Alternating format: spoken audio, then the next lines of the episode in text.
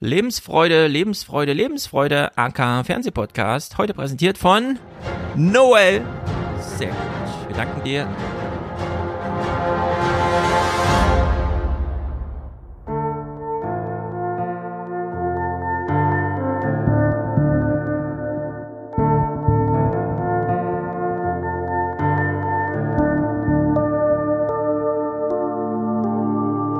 Guten Abend, Herr Masala.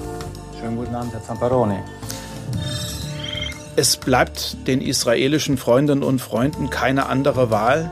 Sie müssen jetzt die Infrastruktur der Hamas ein für allemal vernichten. Und deshalb wird das das Endziel dieser gesamten Operation, die wir in den nächsten Tagen erleben werden äh, und die Wochen oder vielleicht sogar Monate dauern wird sein. Israels Vergeltungsschläge sind gewaltig. Mehr als 1000 Tonnen Bomben haben die Streitkräfte seit dem Hamas-Terrorangriff vom Wochenende auf Ziele in Gaza abgeworfen, auf Stellungen der Hamas, wie der Verteidigungsminister beim Truppenbesuch betont. Die Bilder lassen wirklich niemanden kalt. Junge Partybesucher in Israel, die vor gnadenlosen Terrorkommandos aus Gaza um ihr Leben rennen, verängstigte Menschen in der Hand eines mörderischen Regimes und dann auch in Gaza palästinensische Kinder schwer verletzt und blutend in zerbombten Straßen nach Luftangriffen der Israelis.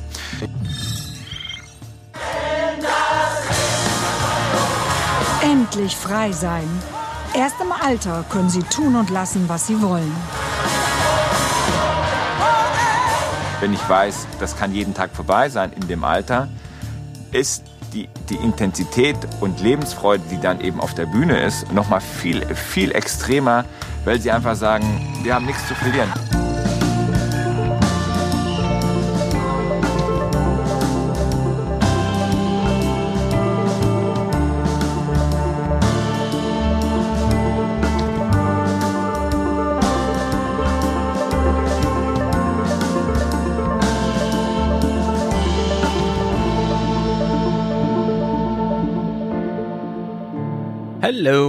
Wir sind's. Hi, hi. Ganz wichtiges Thema heute. Wahlen in Polen. Ich Mhm. sehe Niklas hier schon im Chat. Mit Niklas wird es auch einen Fernsehpodcast dazu geben. Und wir sind gespannt, wie es ausgeht. Polen, Voll. kein unbedeutendes Land. Immerhin ein Nachbar von uns. Man fühlt es so Immerhin, wenig, aber es ist so. Gleich um die Ecke. Immerhin ein Nachbar. Ansonsten wichtige Themen, wir wissen es alle. Ich habe mir so eine kleine Liste gemacht an Sachen. Wir haben ja morgen, nehme ich zum Beispiel mit Wolfgang so einen kleinen Teaser auf, was wir im nächsten Salon besprechen. Hat sich als sehr lohnenswert erwiesen, weil tausend Nachfragen, was lest dann, was lest dann, was soll ich kaufen, was soll ich kaufen, wo ich denke, hä, wieso kaufen, wir lesen es doch für dich, aber die Leute wollen dann immer selber lesen. Ja. Diesmal kann ich hier schon bekannt geben, welche Podcasts wir unter anderem hören. also dann im 29er. Deborah Feldman oder Feldmann im FAZ-Podcast, weil sie dort irgendwie auf der Bühne war. Junge, ich weiß nicht genau, ob sie eine israelische, ich glaube eine amerikanische, aber jüdische Autorin und so weiter. Millionen Publikum. Also große, große Leserschaft. Selber Jahrgang 85 und unterstellt dort allen deutschen Politikern, die gerade aus, ich weiß nicht genau, was ich sagen will, also gehe ich mal all in. Und dann haben wir gehört, Michael Roth und so, die dann einfach sagt, Lippenbekenntnisse. Es ist ja nicht so, dass Michael Roth jetzt loszieht und die Infrastruktur der Hamas ein für alle Mal vernichtet, oder? Sondern er sagt das halt. Also, vielleicht, vielleicht sind sie auch schon im Flugzeug, aber ich gehe ehrlicherweise nicht davon Ja, aus. ich würde sagen, ist- ja. ziemlich nah dran am Lippenbekenntnis. Außerdem im Pivot-Podcast Esther Perel. Esther Perel ist hier im Podcast, glaube ich, schon gut bekannt, weil ich sie immer, immer, immer wieder hervorgeholt habe, empfohlen habe. Sie, ihr Podcast läuft gerade wieder. Where would, where should we begin? So. Wo sie Paarberatung anbietet. Hä? Paarberatung, Nahostkonflikt? Ja, am Ende ist alles Konflikt halt. Und im Deutschlandfunk heute Morgen Christoph Heusgen. Ich habe mir so gedacht, als ich das gehört habe, krass, das müssen ja krasse Tweets dazu gewesen sein. Macht's wieder auf. Null Tweets. Nee, nee auf die Ebene lässt sich Twitter gar nicht mehr ein. Es lag schon in der Luft irgendwie, dass eine Stunde später, ah, dieses Brechding und so durch die Decke geht. Tausende Natürlich. Tweets. dazu. Natürlich. Zu Christoph Heusgen. Null Tweets heute Morgen. Aber dann kamen sie so alle nach und nach. Sehr gut. Zu diesem ganzen Brecht. Es ist, ich weiß auch nicht, warum wir alle noch auf Twitter rumhängen. Es hat keinen Sinn. Aber da es trotzdem noch so ist, Keine Ahnung, warum, ja. schon selbst beantwortet. Ne? Keiner weiß warum, aber alle sind irgendwie noch da. Ja, bei diesen ganz großen Konflikten, die sich heute so bahnbrechen, stellt man sich einfach Warum-Fragen. Unter anderem, warum hängen wir alle, alle auf Twitter rum? Das macht doch keinen Sinn. Aber es ist halt so. Gut, also auf Twitter ist zu lesen vom ZDF.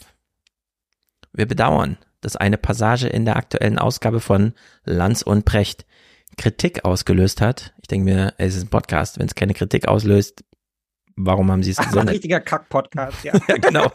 Wie langweilig soll es denn sein? Wir haben die Passage aus der aktuellen Podcast-Folge entfernt. Das finde ich so ein bisschen, können das nicht Brecht und Lanz zum einen selber entscheiden und dann selber kommunizieren, dass sie etwas aus ihrem eigenen Gespräch rausgeschnitten haben? Oder ist das jetzt gegen sie gemacht worden? Wo- Also war da noch ein Veto drin oder was? Lanz und Brecht werden das Gesagte in Kürze aufarbeiten. Das war mir neu, dass Lanz und Brecht, wie in dieser einen Star Trek-Folge, so zurückverwandelt werden ins Kindesalter wo sie plötzlich wie Siebenjährige behandelt werden. Finde ich allerdings erstaunlich in Deutschland, dass man zum einen 20 Jahre lang einen Philosophen hat, der wirklich jedes Jahr ein Buch darlegt, um eins bis fünf Millionen Menschen zu erklären, wie die Welt funktioniert. Wie ich finde, durchweg gute Bücher, nicht alle super gut, aber durchweg gut. Und dann, wegen einem halben Satz im Podcast, heißt es plötzlich, stopp, sorry, Zeit anhalten. Wir müssen erstmal klären, ob er ein Antisemit ist. Und wir können es nur von ihm selber hören, weil, ganz wichtige Zeit gerade, wir gehen nicht mehr davon aus, dass die uns gegenüberstehenden Menschen, mit uns in Gesellschaft und Gespräche verwickelte Menschen, mit uns in Gemeinschaft lebende Menschen, mit uns im selben Supermarkt lebenden, kaufenden, konsumierenden Menschen, dass sie es keine Antisemiten sind, bis sie sich erklärt haben. Ja. Wir fordern sie jetzt von allen ein plötzlich. Also ich verstehe die Welt nicht mehr. Aber es reicht dann auch, wenn du es sagst. Also dann ist okay. Genau, wenn man es dann gesagt hat, ich ist gut. bin übrigens kein Antisemit und dann ist okay. Ja, es wird das Lippenbekenntnis abgefordert. Kennen wir ja von der AfD. Ist alles möglich. Hauptsache, du gibst ab und zu mal wieder ein Lippenbekenntnis ab. Dann ist alles gut. Also in der Hinsicht, ja, es ist wirklich alles irre in der Welt. Und im Fernsehen ging es dann auch durch, drunter und drüber. Und da ich hier, ah, Francesco schreibt auch im Chat schon zu Brecht. Brecht erzählt Nonsens aller, die Juden müssen ja wegen ihres Glaubens Geld verleihen. Ja, es ist natürlich so ein kleines Problem, wenn Brecht sagt, aus religiösen Gründen hatten Juden diese Art von Erlaubnis der Arbeit und andere nicht. Und dann ist die Frage, ja, welchen religiösen Gründen? Den christlichen, die ihnen aufgezwungen wurden oder die selbstgemachten jüdischen Älteren? Wobei auch die Frage ist, na gut, das ist halt aus der Zeit sozusagen, ja, auf der Ja, Zeit. wir vermischt da mehrere Ebenen miteinander. Die historische Ebene in Europa plus die orthodoxen äh, jetzt in Israel und das sind natürlich zwei unterschiedliche Sachen, ja. Genau. Also ich würde auch sagen, äh, das kann man schon mal kritisieren. Nur wäre gerade nicht die Hamas über den Zaun gesprungen und hätte äh, zu wirklich größten Art von Terror ausgeholt, wahrscheinlich von sich selbst überrascht, wie erfolgreich sie damit sind. Ist ja auch so eine Dimension, Ja, voll. die man sich nochmal anschauen muss. Wäre das, glaube ich, so durchgegangen. Nur jetzt in dieser aufgeregten Zeit, in der jeder glaubt, weil es jetzt gerade so schlimm ist wie eigentlich selten bis nie. Und jetzt haben aber gerade alle den Impetus, wir lösen jetzt mal eben den Nahostkonflikt, weil er jetzt gerade akut ist. Weil ich sagen, ja, wir können gerne drüber reden, aber ich glaube nicht, dass wir ihn jetzt lösen. Ja? Also ich sehe aber in jedem zweiten Podcast wird er gerade gelöst. Wird nochmal die 3000-jährige Geschichte erzählt und so. Ich denke irgendwie, ja, okay, aber wenn ihr das in drei Monaten immer noch interessant findet, das Thema, okay, dann glaube ich euch, dass ihr wirklich was wollt. Aber jetzt ist einfach nur gerade, wir bedienen halt so ein Interesse, das da ist. Ne? Also ja, Francesco, ich verstehe die Aufregung, aber ich finde es doch ein bisschen übertrieben, dass wir jetzt von Richard David Brecht ab, also dass wir gerade drauf warten, wann sein Ich bin kein Antisemit-Bekenntnis kommt. Weil das CDF uns darauf geprimt hat. Ja, mit, vor- mit also Tweet. Brecht ist ja auch zu so einem Lieblingstäter in Anführungsstrichen geworden, ja. Ja, das also sowieso. der hat sich da irgendwie in die Nesseln gesetzt mit dem Ukraine-Krieg, weil er da irgendwie ein bisschen zu schnell war und jetzt hat er das Problem wieder und der kommt auch einfach nicht raus. Aber es sind halt so Erregungsspiralen, die über ihn rübergehen, die ihm wahrscheinlich auch inzwischen einigermaßen wurscht sind, weil er hat sich ja dran gewöhnt. Und ich finde wenn das einer gewohnt ist, dann er, ja. ja. Und ich finde diese Dogmatik, mit der, also vor allem ja auf Twitter da zum Teil Leute hinterher sind, ja, die das dann immer wieder retweeten und nochmal darauf aufmerksam machen und so. Und da frage ich mich dann schon immer, was ist hier eigentlich die Dimension, um die es geht? Also, dass man jetzt tatsächlich Angst hat, dass Precht damit Menschen in den Antisemitismus treibt oder irgendwie die öffentliche Debatte bestimmen würde, weil das ist ja nicht der Fall. Also es gibt ja sehr, sehr viele Medienprodukte, die wir uns alltäglich auch hier angucken, wo wir auch oft unzufrieden sind damit so. Und diese, diese Logik, dass man jetzt sagt, okay, man braucht eigentlich für jedes Format ein Fact-Checking und nach Ja. Fact-Checking, dann die Einordnung und dann von der Einordnung wieder ein Fact-Checking und so. Also, und letztendlich drehen wir da ja trotzdem, also ich habe das Gespräch auch in Teilen gehört und man, also das waren halt zwei Dudes, die sich unterhalten haben. Also, wie weit man das jetzt überhaupt aufmachen kann, um daraus jetzt irgendwie große Informationen zu ziehen für die Gesamtlage, wenn die sich da auch gerade einfach so ein bisschen austauschen, ja. natürlich auch im Angesicht der Ereignisse genauso wie wir auch. So, alle sind ein bisschen schockiert, alle sind, haben irgendwie sich damit intensiv auseinandersetzen, gesetzt oder auseinandersetzen müssen, egal mhm. ob sie jetzt Zeitung gelesen haben oder nicht. Ne? Es ist halt einfach in unseren allen Köpfen drin. Ja. Und natürlich wird darüber kommuniziert und da läuft jetzt halt nun ein Mikro mit, ja. Aber es sind, sind ja Gespräche, die auf verschiedenen Ebenen genauso geführt werden und da jetzt hinter jedem Halbsatz hinterher zu sein, weiß ich nicht, ob sich das so lohnt. Mhm. Also und vor allem, ob man daraus dann irgendwie Ableitungen machen kann für die große öffentliche Debatte und was es dann mit deutscher Gesellschaft zu tun hat. So. Ja. Also ich finde es gerade mit Bezug auf Brecht und Lanz extrem interessant, diesen beiden zuzuhören, weil Lanz fragt Brecht, bist du schon mal da gewesen? Also nee, aber du warst ja schon häufiger da. Und dann sagt Lanz, ja, und auch in Gaza, also in der Stadt selbst. Mhm. Das heißt, wir haben sowieso ganz wenig Erzählung davon, wie ist es denn nach Gaza reinzufahren? Also einfach diese käfigartigen Tore und so weiter. Das beschreibt ja Lanz ganz interessant. Als ich das heute Morgen so hörte, von Lanz erzählt, habe ich mir auch gedacht, eigentlich sind die zwei Lager gerade, also sollten anders sein. Wenn man jetzt dran geht und sagt, wir müssen das jetzt mal klären irgendwie. Also der Nahostkonflikt, auch im Gespräch, einfach mal thematisieren und klären, wie so eine Unterrichtsstunde, man weiß, irgendwann klingelt dann ist vorbei. Also wir lösen hier gerade eh nichts, aber man steigert sich so ein Gespräch rein und denkt, okay, jetzt haben wir es gerade mal, ja, das Schicksal irgendwie der Welt in der Hand. Was ja auch ein, irgendwie stimmt, ja. Also was man im Unterricht macht in der Schule, wirkt dann eben Jahrzehnte später irgendwie, mhm. deswegen ist auch alles wichtig. Okay. Ja. So. Und eigentlich finde ich, sind die Lager der Gespräche gerade so unterschieden. Die einen fangen an mit, wir müssen jetzt nochmal die ganze Geschichte, also vor 3000 Jahren und so weiter. Da kann man dann UKW hören, da kann man die Wochendämmerung hören, da kann man alles Mögliche hören. Und dann gibt's diese, diesen zweiten Track, der so ein bisschen sagt, ja, die Geschichte ist auch ganz interessant, aber ich kann dir erzählen, wie es vor Ort ist. In dieser Grenzregion, vielleicht ein bisschen da Westjordanland oder was auch immer, abseits, dann mal richtig in Gaza drin, mhm. äh, ja, solche Geschichten.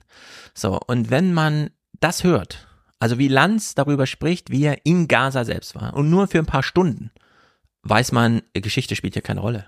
Es ist nicht mhm. nur so, dass man hier sagen kann, ja, das mit der Religion, okay, das kann man immer so erklären, dass, dass, dass hier die Religion so eine riesige Rolle spielt. Aber nee, die Hamas ist eine Terrororganisation und da fließt sehr viel Geld und da geht es um sehr viel Sachfragen einfach, die so geklärt werden. Also mit Sache immer Klammer auf Geld und so. Und das, das, die Ursache der ganzen Problematik liegt irgendwo woanders. Nicht, nicht vor 3000 Jahren, sondern in dem, was in Gaza gerade passiert. Und in der Hinsicht finde ich es derzeit schon interessant, dass ich glaube, es hören gerade Menschen Geschichten über oder aus Gaza, mhm. die das vorher absolut überhaupt gar nicht wussten, was da los ist. Also die jetzt durch diesen Hamas-Terror in Israel erfahren, was Gaza eigentlich bedeutet. Das finde ich gar nicht so uninteressant. Also klar, dieses geschichtliche Aufarbeiten ist auch immer gut. Da, also das beginnt dann irgendwie mit Wikipedia und so weiter und dann reproduziert man, was man schon mal, so wie halt Geschichtsschreibung funktioniert. Man steht mhm. dann auf den Schultern von sehr großen Riesen. Aber bei diesen Fragen, wie war es in Mai in Gaza? da gibt es doch relativ wenig Einblicke. Und in der Hinsicht würde ich sagen, hört euch das Lanz und Brecht Gespräch dann doch mal an, einfach. So, Lanz ist jemand, der war da. Nicht jetzt im Mai, aber der kann trotzdem davon erzählen und ich finde, er äh, findet da auch Worte für, wo man sich denkt, okay, ich lasse es mal für mich selber als Interesse auf der Sachdimension mitlaufen. Mhm. Auch wenn ich immer höre, die Zeitdimension ist so entscheidend. Aber ich glaube, es ist die Sachdimension. Also irgendwie so. Ich glaube, das führt gerade zu dem ein oder anderen interessanten Zuhörerlebnis. Ja, naja, wir haben ja eh eine ganz große Kontextualisierungsfrage. Ne? Also, weil du hast ja völlig recht, es ist ja die Frage, wie weit geht man zurück, um diesen Konflikt, diesen unmittelbaren Konflikt jetzt aufzuarbeiten. Und da hast du ja ich würde sagen, da gibt's ja noch ein paar mehr Lager. Ne? Es gibt ja auch das Lager, das sagt, okay, jetzt ist eigentlich nicht der Moment, um irgendwas zu kontextualisieren, ja, sondern jetzt ist der Moment, wo man quasi erstmal den, also wir denken quasi nur eine Woche zurück bis zum 7. Oktober, den Angriff und dann daraus die entstehenden, die entstehenden Konsequenzen und kontextualisieren eigentlich von da aus gar nicht mehr weiter. Also wie weit muss man überhaupt im, im Kontext zurückgehen? Und da setzt man sich natürlich auch schnell in Fettnäpfchen, ne? weil jeder von uns natürlich auch aus diesem Kontext heraus innerhalb dieser langen Geschichte Dimensionen unterschiedlich betont, die alle dazu irgendwie beigetragen haben, dass die Situation so ist, wie sie heute ist, aber natürlich jeder von uns wieder in seinem Subjektiven dann doch anders kontextualisiert. Und das macht diese, diese Auseinandersetzung halt insgesamt auch sehr, sehr schwierig. So, ja. ja. Also, meine Empfehlung, Lanz und Brecht hören. Und meine andere Empfehlung erfordert aber ein bisschen Mut, wenn man Michael Roth hört. Oder Saskia Esken. Wir wissen alle, was ich meine. Lippenbekenntnisse sich trauen, als Lippenbekenntnisse zu benennen. Saskia Esken rettet die Welt nicht, Nein. indem sie sagt, dann verweigere ich Bernie Sanders mein Gesprächsangebot, also wie auch immer, weiß ja gar nicht genau, Gesprächsangebot, Dinner, oder ich dachte, die sind so zum Dinner verabredet, so als SPD-Chefin und Haushaltsausschussvorsitzender, habe ich gedacht, das wäre so die Augenhöhe, aber nein, er wusste gar nicht, ach so, sie wollte zu meiner Buchvorstellung kommen und kommt jetzt nicht, ah ja, okay, gut, abgehakt, also in der Hinsicht, okay. Ich habe Thilos Gespräch mit ihm noch nicht gehört, es scheint wohl da auch nochmal kurz drum zu gehen. Und ja, wir schauen einfach das, was im Fernsehen dazu kam, beginnen bei dieser schon amüsanten ich sehe gerade hier, Francesco ist wirklich ein bisschen erbost über Brecht, weil er schon auch beim Hinduismus und Buddhismus ich denke mir irgendwie Gnade mit dem Podcastern. Wir reden ja auch über lauter Zeug, von dem wir keine Ahnung haben, Francesco. Nicht, dass wir hier auch noch Pech beim Denken attestiert bekommen. Kann durchaus sein, aber Okay. Also wir sind. Ich meine, klar, was bei Brecht natürlich auch mitschwingt, ist natürlich auch in gewisser Weise sein Auftreten. Ne? Und ich glaube, das kann man bei uns zum Teil ja auch kritisieren. Natürlich. Man geht in die Öffentlichkeit raus, man muss damit rechnen, dass man Backlash bekommt. Und das kann entweder dazu führen, dass man sehr reflektiert an die Öffentlichkeit geht oder dann halt so ein bisschen sagt, jetzt erst recht. Deshalb, ich verstehe auch schon so ein bisschen die Erbostheit. Ich muss aber auch ganz ehrlich sagen, ist jetzt kein Thema, mit dem ich mich sonderlich auseinandersetze. Also dieses Podcast wegcanceln, einzelne Leute irgendwie loswerden und so, das kenne ich jetzt nun genug aus verschiedenen Bubbles und das führt nie zu irgendwas Sinnstiftendem aus meiner Sicht. Ja, also ja. weil, weil entweder die akzeptieren irgendwie diesen Rahmen oder halt eben nicht, weil wenn wir jetzt damit anfangen, dann weiß ich nicht so richtig genau, wo wir da enden. So, weil natürlich ich will Dieter nur auch nicht im deutschen Fernsehen, aber mir würden auch viele andere Leute einfallen, die ich da auch nicht will und ja. jeden anderen würden andere Leute einfallen und so und ich finde, da muss schon ein gewisser Raum auch zum Fehler sein bei allem Fact-Checking, den wir da dran hängen, mhm. so, weil sonst sind wir da auf so einer Metaebene unterwegs, wo ich nicht genau weiß, wo wir dann damit ankommen sollen. Das habe ich vor einer Weile ja auch schon mal zum Fact-Checking geschrieben. Wenn irgendwann jeder seinen eigenen Fact-Check macht und andere Fak Fakten dann unterschiedlich bewertet, dann wofür? Ja, dann sind also, wir im infiniten Regress. Dann beschäftigen wir uns immer nur noch mit, was ist heute, dem 15. Oktober und kommen aus dieser Schleife nie ja. wieder raus. Und kann man ja auch machen, ich würde nur für mich sagen, das ist für mich einfach nicht interessant. Ich setze mich da mit anderen Dimensionen dieses Konflikts auseinander und nicht mit dieser, mhm. diesem medialen Spielchen, die da irgendwie Hast du schon eine neben der Spurfolge geplant, die das nochmal. Zu Israel? Ja, also wahrscheinlich also komme ich nicht dran. Ausbruch wahrscheinlich, des aktuellen komme ich nicht ganz drum herum. Ja. Okay, sehr gut. Also, weil es sich sehr komisch anfühlt, nicht darüber zu sprechen, wenn es dann eben so allgegenwärtig ist. Die unmittelbare ja. nächste Folge wird am Montag erscheinen und wird erstmal um die G20 gehen und dann denke ich, werde ich mich dem nochmal widmen und dann auch versuchen, gezielt auszuklammern bestimmte Diskursbereiche und mich darauf zu konzentrieren, was das jetzt mit unserem internationalen System zu tun hat, weil es gibt ja extrem viele Player, die damit drin hängen. Hm, so ist es. Also wir gucken einfach, was im Fernsehen dazu passierte und haben uns ja eben schon amüsiert. Francesco schreibt nochmal, er ist nicht erbost. Sehr gut. Er kritisiert nur. Sehr willkommen. Kritische Stimmen immer. Dann kritisieren wir doch alle mal gemeinsam, wie sich Inko Zamparoni und Herr Masala begrüßen. Denn, nicht die Namen falsch aussprechen, da beginnt schon der heikle Grund, das vermeinte Gebiet, wie geht's denn jetzt richtig? Und um die aktuellen Ereignisse noch weiter einzuordnen, habe ich vor der Sendung mit dem Politologen an der Bundeswehr-Uni in München, Carlo Masala, folgendes Gespräch geführt. Guten Abend, Herr Masala. Schönen guten Abend, Herr Zamparoni.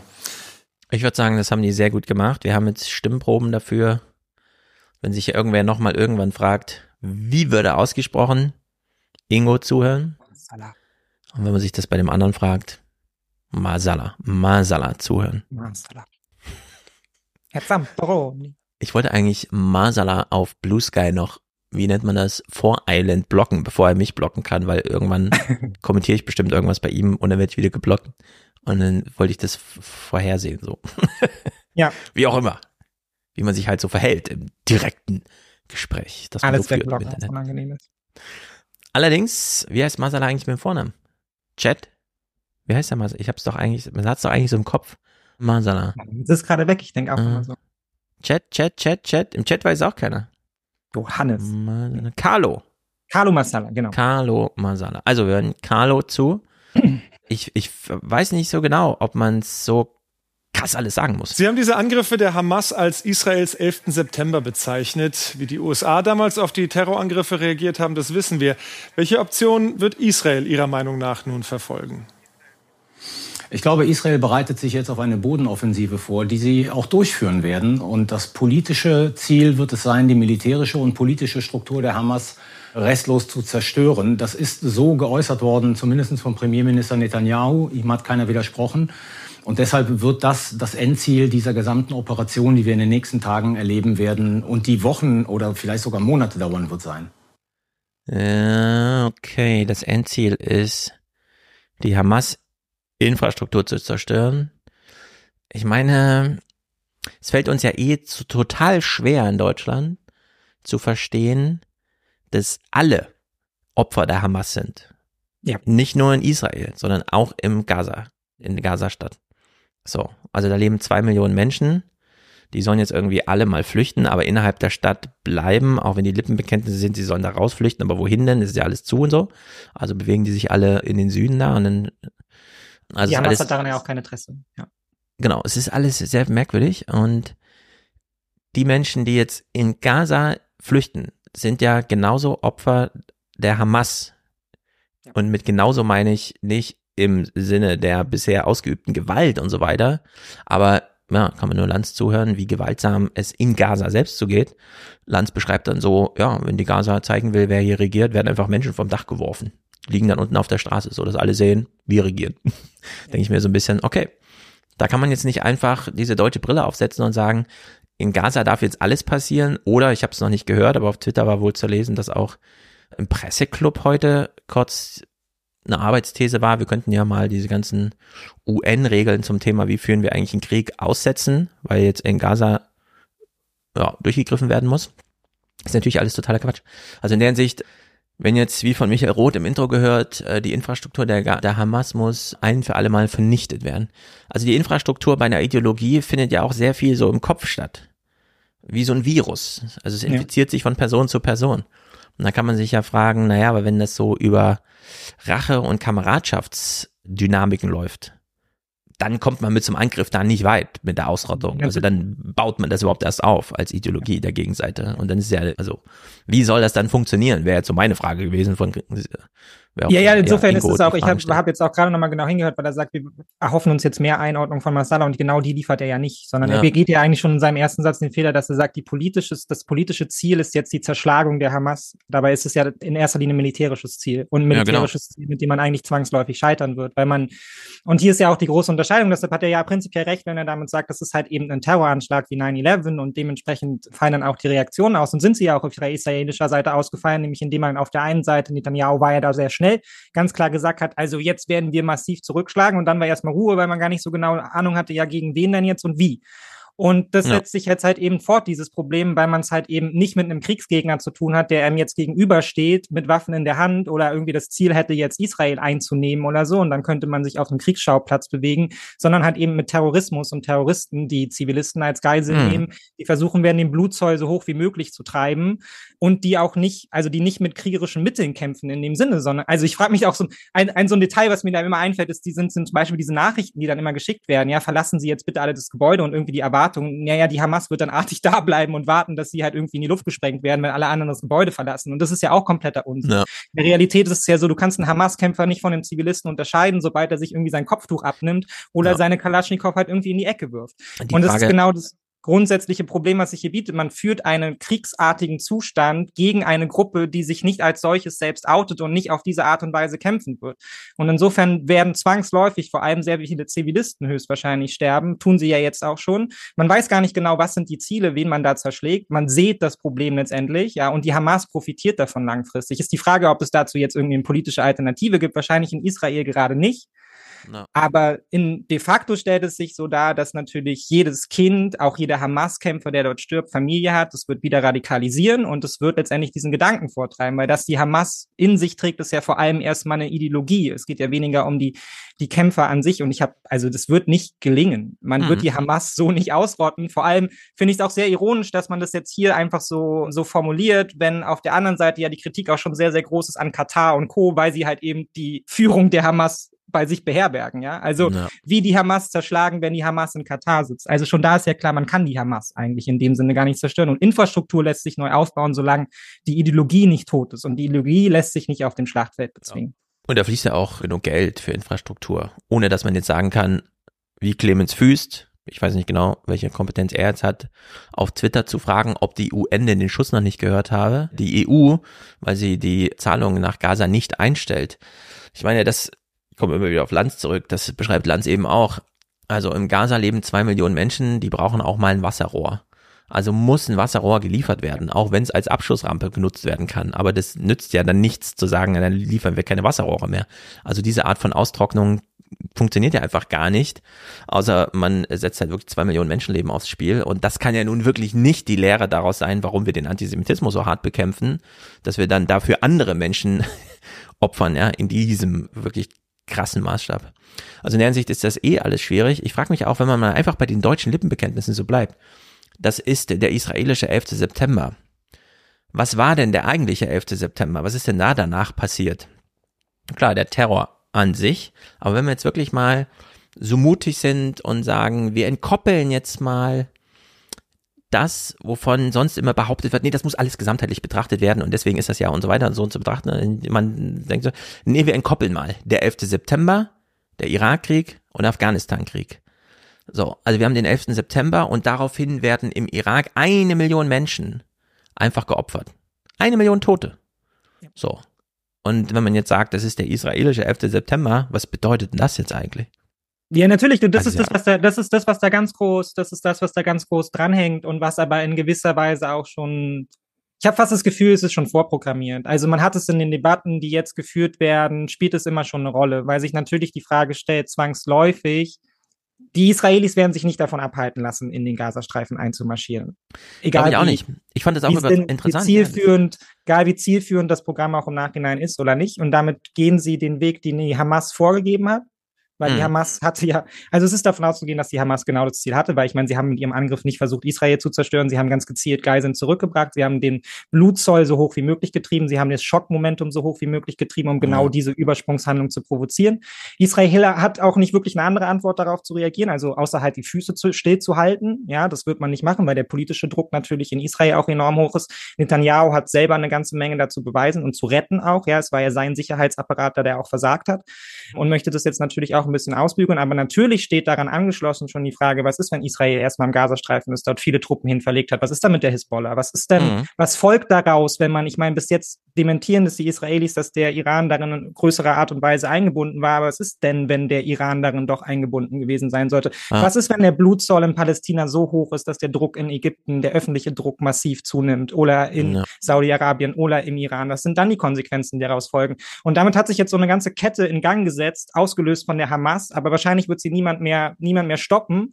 Und wahrscheinlich ist auch noch nicht allen Akteuren klar, wie sie darauf reagieren werden, aber es wird zu Reaktionen kommen, ja. Und wir sitzen jetzt alle davor, wie so die Schlange, wie so das Kaninchen vor der, vor der Schlange und warten eigentlich nur darauf, dass jetzt halt eben diese Steine fallen. Und sie können in verschiedene Richtungen fallen, aber dass sie fallen, scheint einigermaßen eindeutig so.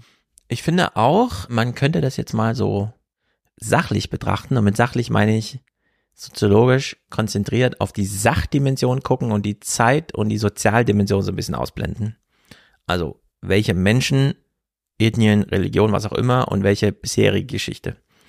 Lanz hat heute darauf hingewiesen, Israel mit den neun Millionen Menschen ist ungefähr auf diesem Wohlstandsniveau wie Deutschland. Pro Nase 50.000 Dollar Jahreseinkommen, so ungefähr, das einmal volkswirtschaftlich hochgerechnet. Immens, also gigantisch einfach. Weltweit Top 10, so ungefähr. Ja. Hm. Und dann Gaza, 1500 Dollar pro Nase pro Jahr. Also Faktor 50 liegt da dazwischen. Was glaubt man denn, wenn zwei Millionen Menschen auf der Fläche halb so groß wie Köln oder wie es immer gesagt wird, unter absoluten Armuts- und Terrorbedingungen, nämlich da ist ja die Hamas. Also wir haben ja jetzt gesehen, was das für ein Terror ist. So, das findet ja auch in Gaza statt. Was glaubt man denn, was passiert in so einer Region, wenn da einfach Faktor 50 so nah beieinander, so in Sichtweite und so weiter? Also ist doch automatisch klar, dass wenn das so explodiert, wie jetzt durch diesen Angriff der Hamas in Israel, also außerhalb von Gaza, dass man dann einfach nur noch daneben stehen kann und so wie du eben sagst, ja, es gibt gar, gar keinen anderen Weg. Also das wird jetzt militärisch so gelöst, wie es militärisch eben gelöst wird. Und das fand ich wahnsinnig interessant, dass Tilo im Aufwachen-Podcast und Hans noch so, ja, hm, vielleicht so, während ich meinte, nee, Gaza ist jetzt Geschichte. Also die Geschichte Gazas ist jetzt erstmal so, wie wir sie kennen, geschrieben. Das wird jetzt nicht ein halbes Jahr irgendwie mit einer Militäraktion und danach ist alles, geht's weiter wie bisher, sondern nee, da wird jetzt innerhalb der ersten Woche schon der Norden komplett geräumt irgendwie. Und dann aus dem Intro eben 1000 Tonnen Munition wurde da abgeworfen. 1000 Tonnen. Eine Megatonne Bomben auf einer Fläche, dann ein Viertel so groß wie Köln. Also da weiß man einfach, wie das aussieht, nämlich so wie Köln. Ja, man, da, man darf das auch nicht unterschätzen. Ne? Wir befinden uns hier nicht in der Lage wie in der Ukraine und, und Russland. Die Israelis sind unmittelbar nicht auf unsere Unterstützung angewiesen. Die Israelis haben gelagert. Die haben genug, genau. Und so wie ich es jetzt in einem Vergleich gehört habe, die erste Woche Bombardierung von Gaza hat so viel Munitionseinsatz bedeutet wie der, das erste Jahr Afghanistan-Krieg. Und das war ein richtiger Einmarsch dort. Also es war jetzt nicht so, hm, ja, wir versuchen mal so Sachen oder so, wie am Ende, dass er sich so ausklang und dann eigentlich am liebsten vergessen werden sollte, sondern nee, das erste Jahr Afghanistan. Also da ist einfach auf der Sachdimension einiges los.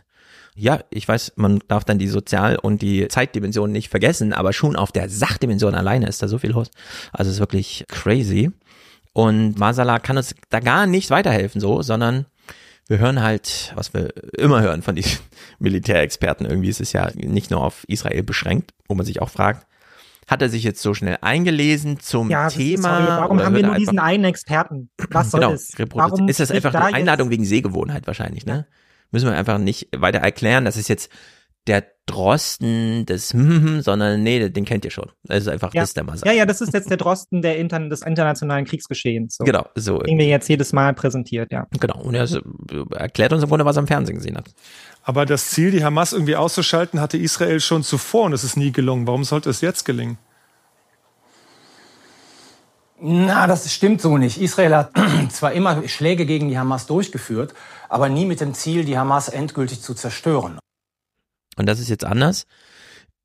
Und da hatten wir jetzt wieder die Nachfrage wie eben schon, was heißt das jetzt genau? Die Hamas zerstören? Also gerade durch diesen großen ja, ja, ideologischen Anteil? Also auch hier ist seine, auch hier ist seine Analyse ja nicht ganz falsch, weil wir ja wissen, dass die, dass gerade Bibi Netanyahu halt eben Zeiten, als er die Autonomiebehörde versucht hat, besonders bewusst klein zu halten, um auch die Spaltung innerhalb der Palästinenser voranzutreiben, weiterhin sehr intensive Gespräche mit der Hamas hatte, wenn es zum Beispiel um Geiselaustausch und solche Dinge ging, ne? Und mhm. ähm, und dass jetzt nicht unbedingt das Interesse war, die Hamas komplett zu zerschlagen, aber die Frage stellt sich ja trotzdem, ja, okay, wie soll das dann jetzt gelingen? Also es war auch ja da schon in gewisser Weise ja auch eine Auseinandersetzung damit, dass man die Hamas nicht zerschlagen kann. Ne? Genauso ja. wie man hier die ganze Zeit ja immer wieder auch so Zugeständnisse gemacht hat, ja auch aus Europa, wo man immer gesagt hat, na ja, aber man, wir müssen schon darauf achten, dass wir jetzt da auch Wahlen in Gaza durchsetzen. Und dann war immer die Ansagen, ja, bei Wahlen, wie beim letzten Mal, das gewinnt immer die Hamas so, ne? Und dann mhm. sitzt du halt trotzdem mit denen da und musst mit ihnen verhandeln.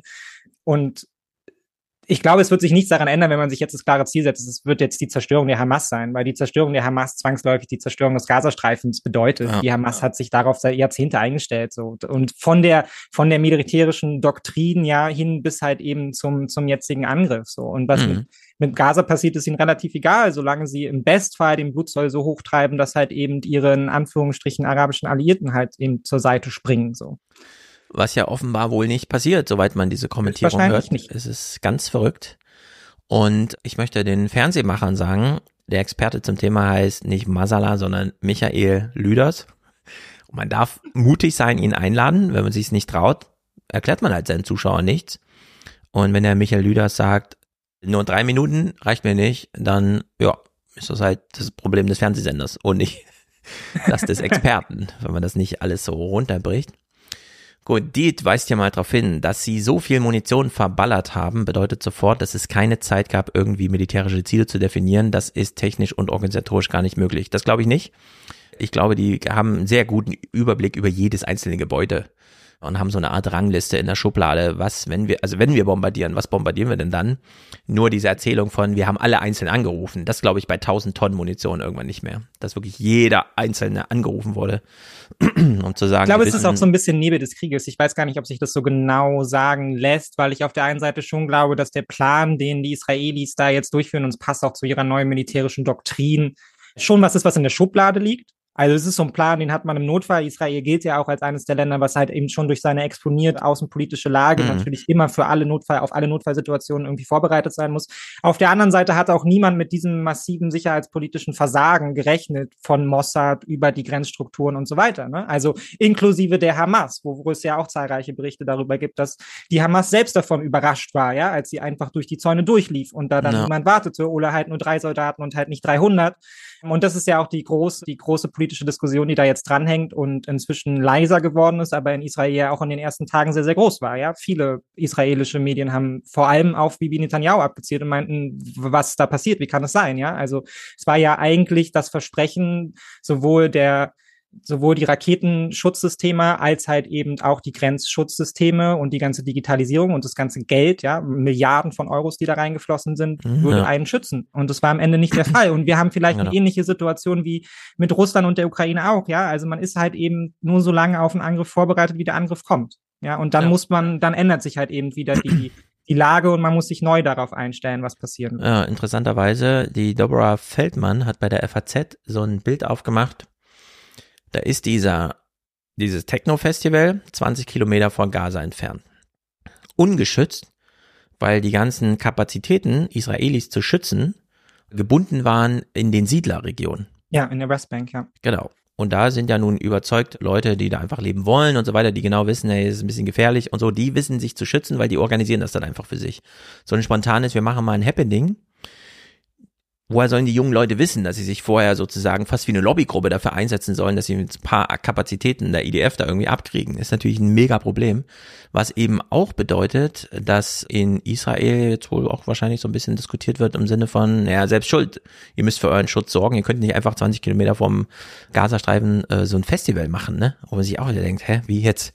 Also die innerisraelischen Diskussionen sind wohl so, dass nach dem, was man in dem Podcast so hört, ich habe, niemand hat eine Ahnung, dass eigentlich keiner glaubt, dass jemand wie Netanyahu das politisch überleben kann. Es ist nur jetzt nicht der richtige Zeitpunkt, mhm. das dann wirklich mal zu klären, weil wir hatten ja gegen ihn so viele Menschen auf der Straße, dass das umgerechnet auf deutsche Verhältnisse schon wieder bedeutet hätte, es hätten irgendwie sechs Millionen Menschen in Berlin gegen Scholz äh, da die Straße 17. Juni voll gemacht, ja. Also das aber ist ja und da stellt sich aber dann halt eben umgekehrt auch die Frage, ja, was bedeutet das halt eben jetzt für sein politisches für sein ja. politisches Unternehmen dann im Umkehrschluss, ja, für das, was jetzt eben folgt. Und das meine ich meine ich ja vorhin mit den Akteuren, von denen wir noch nicht genau wissen, wie sie sich verhalten werden.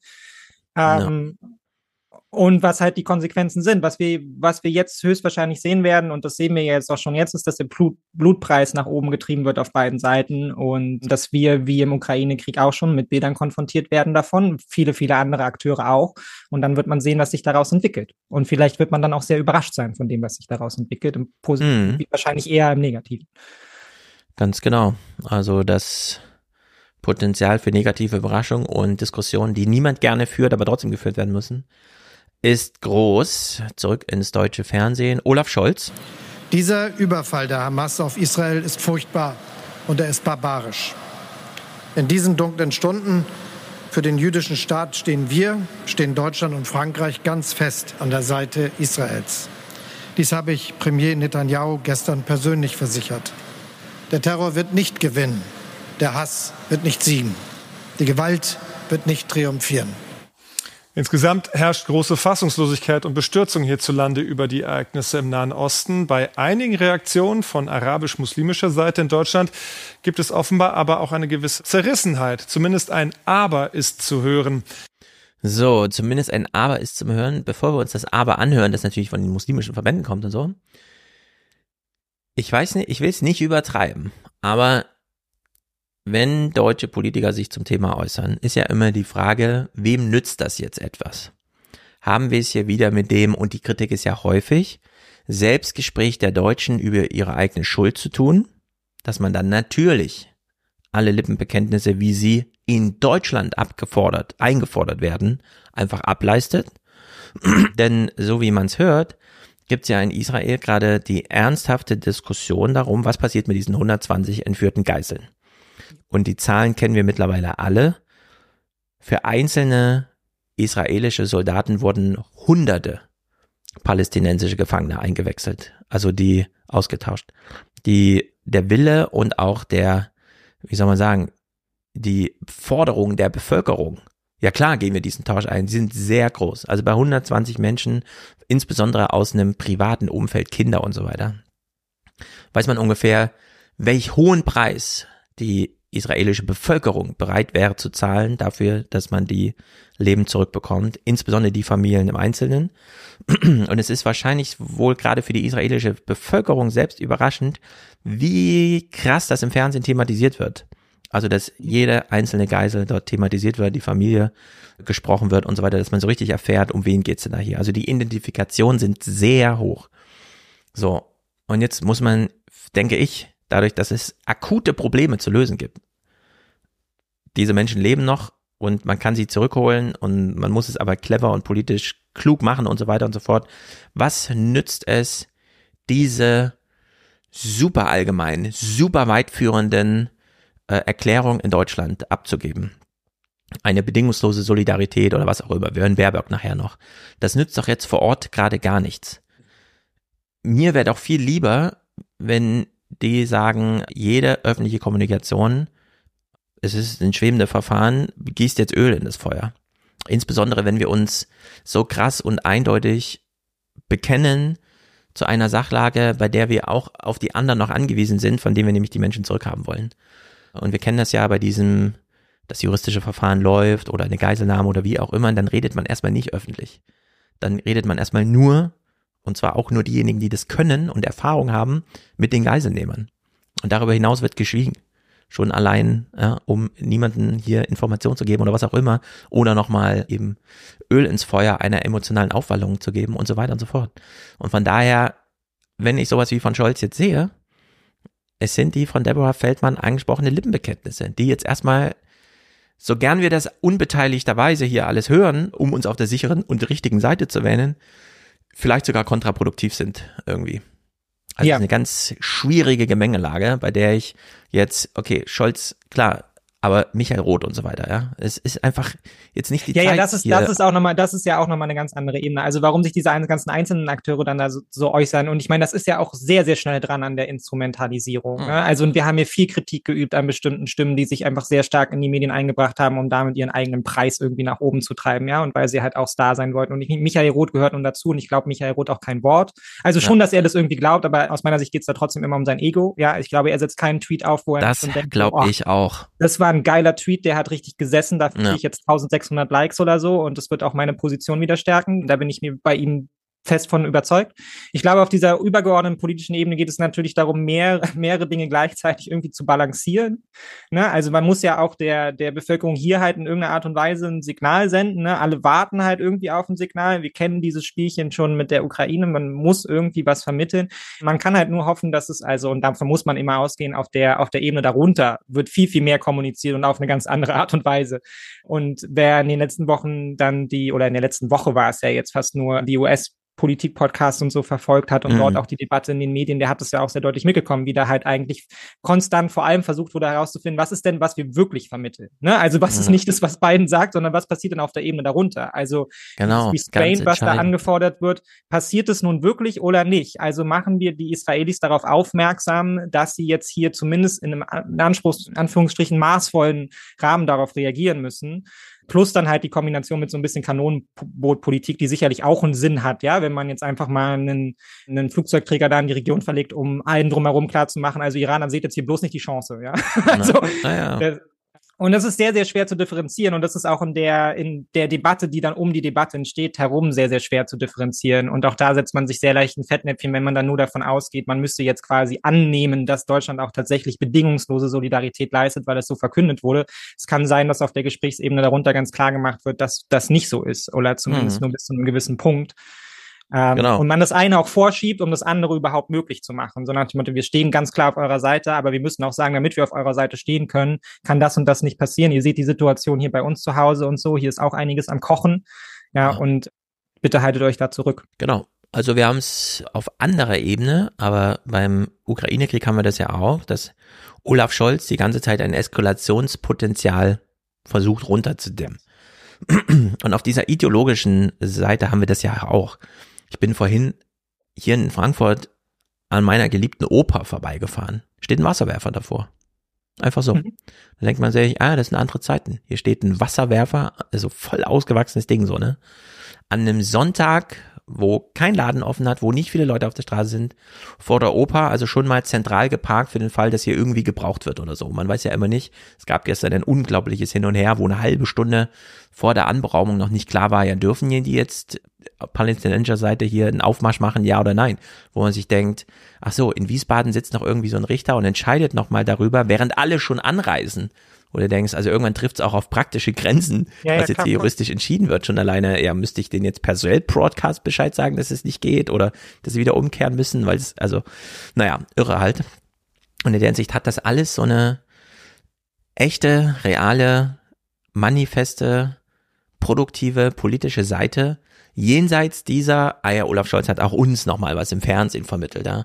Und dieses uns im Fernsehen vermittelt ist vielleicht jetzt gerade so anders es scheint, wenn man deutsche Podcasts dazu hört, aber doch ganz unwichtig. Es gibt gerade sehr viel wichtigere Fragen vielleicht, als dass Olaf Scholz der Gesichtsausdruck neben vor dem Flugzeug da, vor dem er eben stand, ja. ja war ja auch wieder so ein, eigentlich waren wir hier bei Airbus verabredet und wollten die deutsch-französische Industriefreundschaft und so weiter und Mist, jetzt müssen wir plötzlich hier und dann kommt es aber auf, auf jeden Wimpernschlag an und das kann ja auch nicht die, der Weg sein, in dem wir das irgendwie. Nee, da sind wir auch auf einem absoluten Irrweg unterwegs und ich will jetzt da auch nicht nur den Medien einen Vorwurf machen, weil ich meine, klar, für die ist das ja auch immer schwer zu berichten, weil man kann nur berichten, was man sieht, ne. Es ist dann schwieriger auf den Ebenen darunter, immer, weil man hat keine ja. Bilder dazu, ne, was da auf den Ebenen passiert und man ist auch damit konfrontiert, dass man dann halt immer nur sagen kann, ja, also wir hören von Beratern das und aus dem Außenministerium hört man das und das und so und diese Dinge irgendwie zu nutzen, um da voranzukommen. Und das ist natürlich relativ unbefriedigend. Aber ja, ich glaube auch auf dieser symbolischen Ebene, was dort passiert, ist einigermaßen egal, wie es auch schon bei der Ukraine egal war, wie es auch da schon einigermaßen wurscht war, ob wir uns jetzt wochenlang darüber aufreden, dass der Kanzler zu langsam ist. Ja, am Ende werden die Entscheidungen im Gremium zusammengetroffen mit ja. den USA und dann kommt der Panzer oder er kommt nicht. Und was jetzt auf dieser symbolischen Ebene da gesprochen wird, von wegen,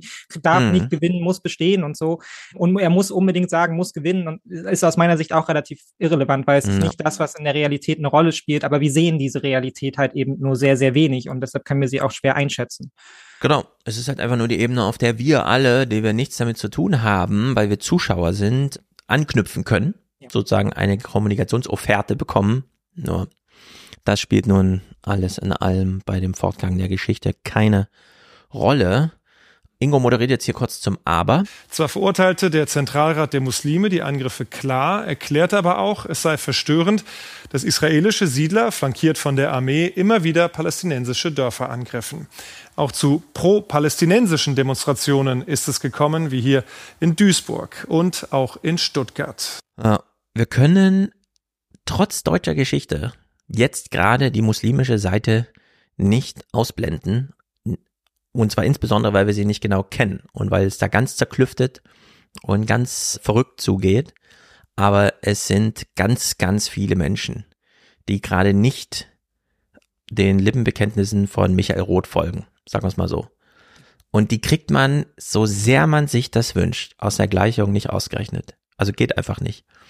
Das wäre wirklich der Wunsch von, nee, Habt ihr nicht gelesen? Äh, ihr dürft 18 Uhr nicht aufmarschieren. 17.58 Uhr wurde in Wiesbaden ja. entschieden, ihr dürft nicht. Jetzt seid ihr zwar alle hier, aber ihr müsst wieder umkehren. Also das trifft dann einfach an so eine materielle Wucht der Empirie. Äh, da kommt es einfach auf was anderes dann an. Und wenn die zentralen muslimischen Verbände in Deutschland sich so und so äußern und ein Aber hinfügen und dann nochmal darauf verweisen, dass es wie groß das Leid in Gaza ist, würde ich sagen, ja, richtig, versucht es nochmal cleverer zu machen, aber selbst wenn es euch nicht gelingt, ist es trotzdem berechtigt, darauf hinzuweisen, auch die Menschen in Gaza sind Opfer der Hamas. Und wenn ihr ja, meint, man muss auch Hamas immer einbeziehen, Sprecher welcher Gruppe sie sind.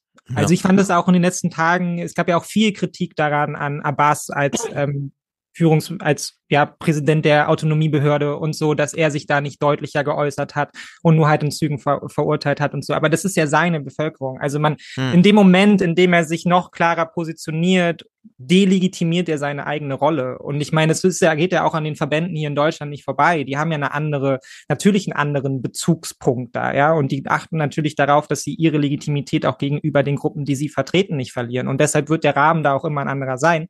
Wir können das aber als Deutsche, als Bio-Deutsche in Anführungsstrichen halt auch nicht ausklammern, ja. Das ist halt auch längst Teil unserer Gesellschaft und das, was man jetzt Tage dann auch immer gelesen hat, so, das ist nicht mein Europa, das will ich hier nicht sehen und irgendwie jetzt der, der Wunsch, dass das niedergeklöppelt wird. Das ist, das ist auch unsere Gesellschaft, die ja auf den Straßen ist, ja. Genau. Und Fran zum Teil auch aus diesen Regionen geflohen ist, weil es dort Ja. für sie funktioniert hat und nach Deutschland gekommen ist und, und hier viel aufgebaut hat und hier letztendlich auch die wirtschaftlichen Grundlagen geschaffen hat, um dann wieder Geld in den Gazastreifen zu schicken und so. Und das Mhm. ist Teil, das ist längst Teil unserer Geschichte, genauso wie die jüdische Geschichte. Und das Ja. wird natürlich für uns zwischen unserer eigenen Geschichte zu differenzieren und dann noch der, der in Anführungsstrichen neu muslimischen Geschichte, die zu uns dazugekommen ist, ist natürlich schwierig, aber es ist nun mal Teil davon, ja. Genau. Und ich frage mich auch, wie Sinn, also diese Tendenz, das jetzt unter den Teppich kehren zu wollen, indem man diese ganzen Demos und so verbietet, halte ich daher auch nicht für sonderlich zielführend. Ich meine, was ja? haben wir Christian Wulff abgehatet dafür, was er für ein Bundespräsident ist? Außer für den Satz, der Islam gehört zu Deutschland. Das haben wir dann richtigerweise alles ganz toll gefunden. Und Francesco hat wahrscheinlich recht. Der Zentralrat der Muslime hat weder in Theorie noch in Praxis Repräsentationskraft. Ja, aber die Muslime sind ja trotzdem hier. Ob die jetzt verbandsmäßig organisiert oder was auch immer sind oder nicht, ist ja egal. Also wenn ich durch Frankfurt laufe, einige meiner besten Freunde sind Muslime, ja. Dass die nicht vom Zentralrat der Muslime vertreten werden, schon klar. Dass Ja, aber das ist auf der andere Ebene auch egal, weil es geht ja dem Zentralrat der Muslime darum, über eine Legitimitätshoheit zu, zu erreichen. Genau. In dem Moment, wo er jetzt einfach sagt, dieser Terror steht in keinerlei Kontext, verliert er diese Legitimationsebene für sich. Also dann kann man sagen, okay, herzlichen Glückwunsch, du hast es auf unsere Seite geschafft, aber du bist dann für die Menschen, die dort auf der Straße sind, auch irrelevant. Also insofern dann auch irrelevant als Ja, genau. Also, Also dann ist Genau. wurscht. Das ist so ein bisschen wie bei Abbas. Abbas könnte sich jetzt hinstellen und sagen, ey, ich verurteile das alles aufs Schärfste und das darf nicht wieder passieren und wir müssen uns jetzt hier alle aufstehen gegen Ja. die ge- gegen die Und braucht Hamas. er Aber dann ist er nach am Hause nächsten, fahren, genau. genau, dann ist er am nächsten Tag auch gone. Also Ja. dann gibt Also es in der Hinsicht, diese Muslime in Deutschland haben nun mal eine andere Sicht auf Erdogan zum Beispiel. Ich finde das auch immer wieder crazy und ich finde es auch krass, das im direkten Gespräch so zu hören, wie die so darüber nachdenken. Aber es ist einfach, wie es ist.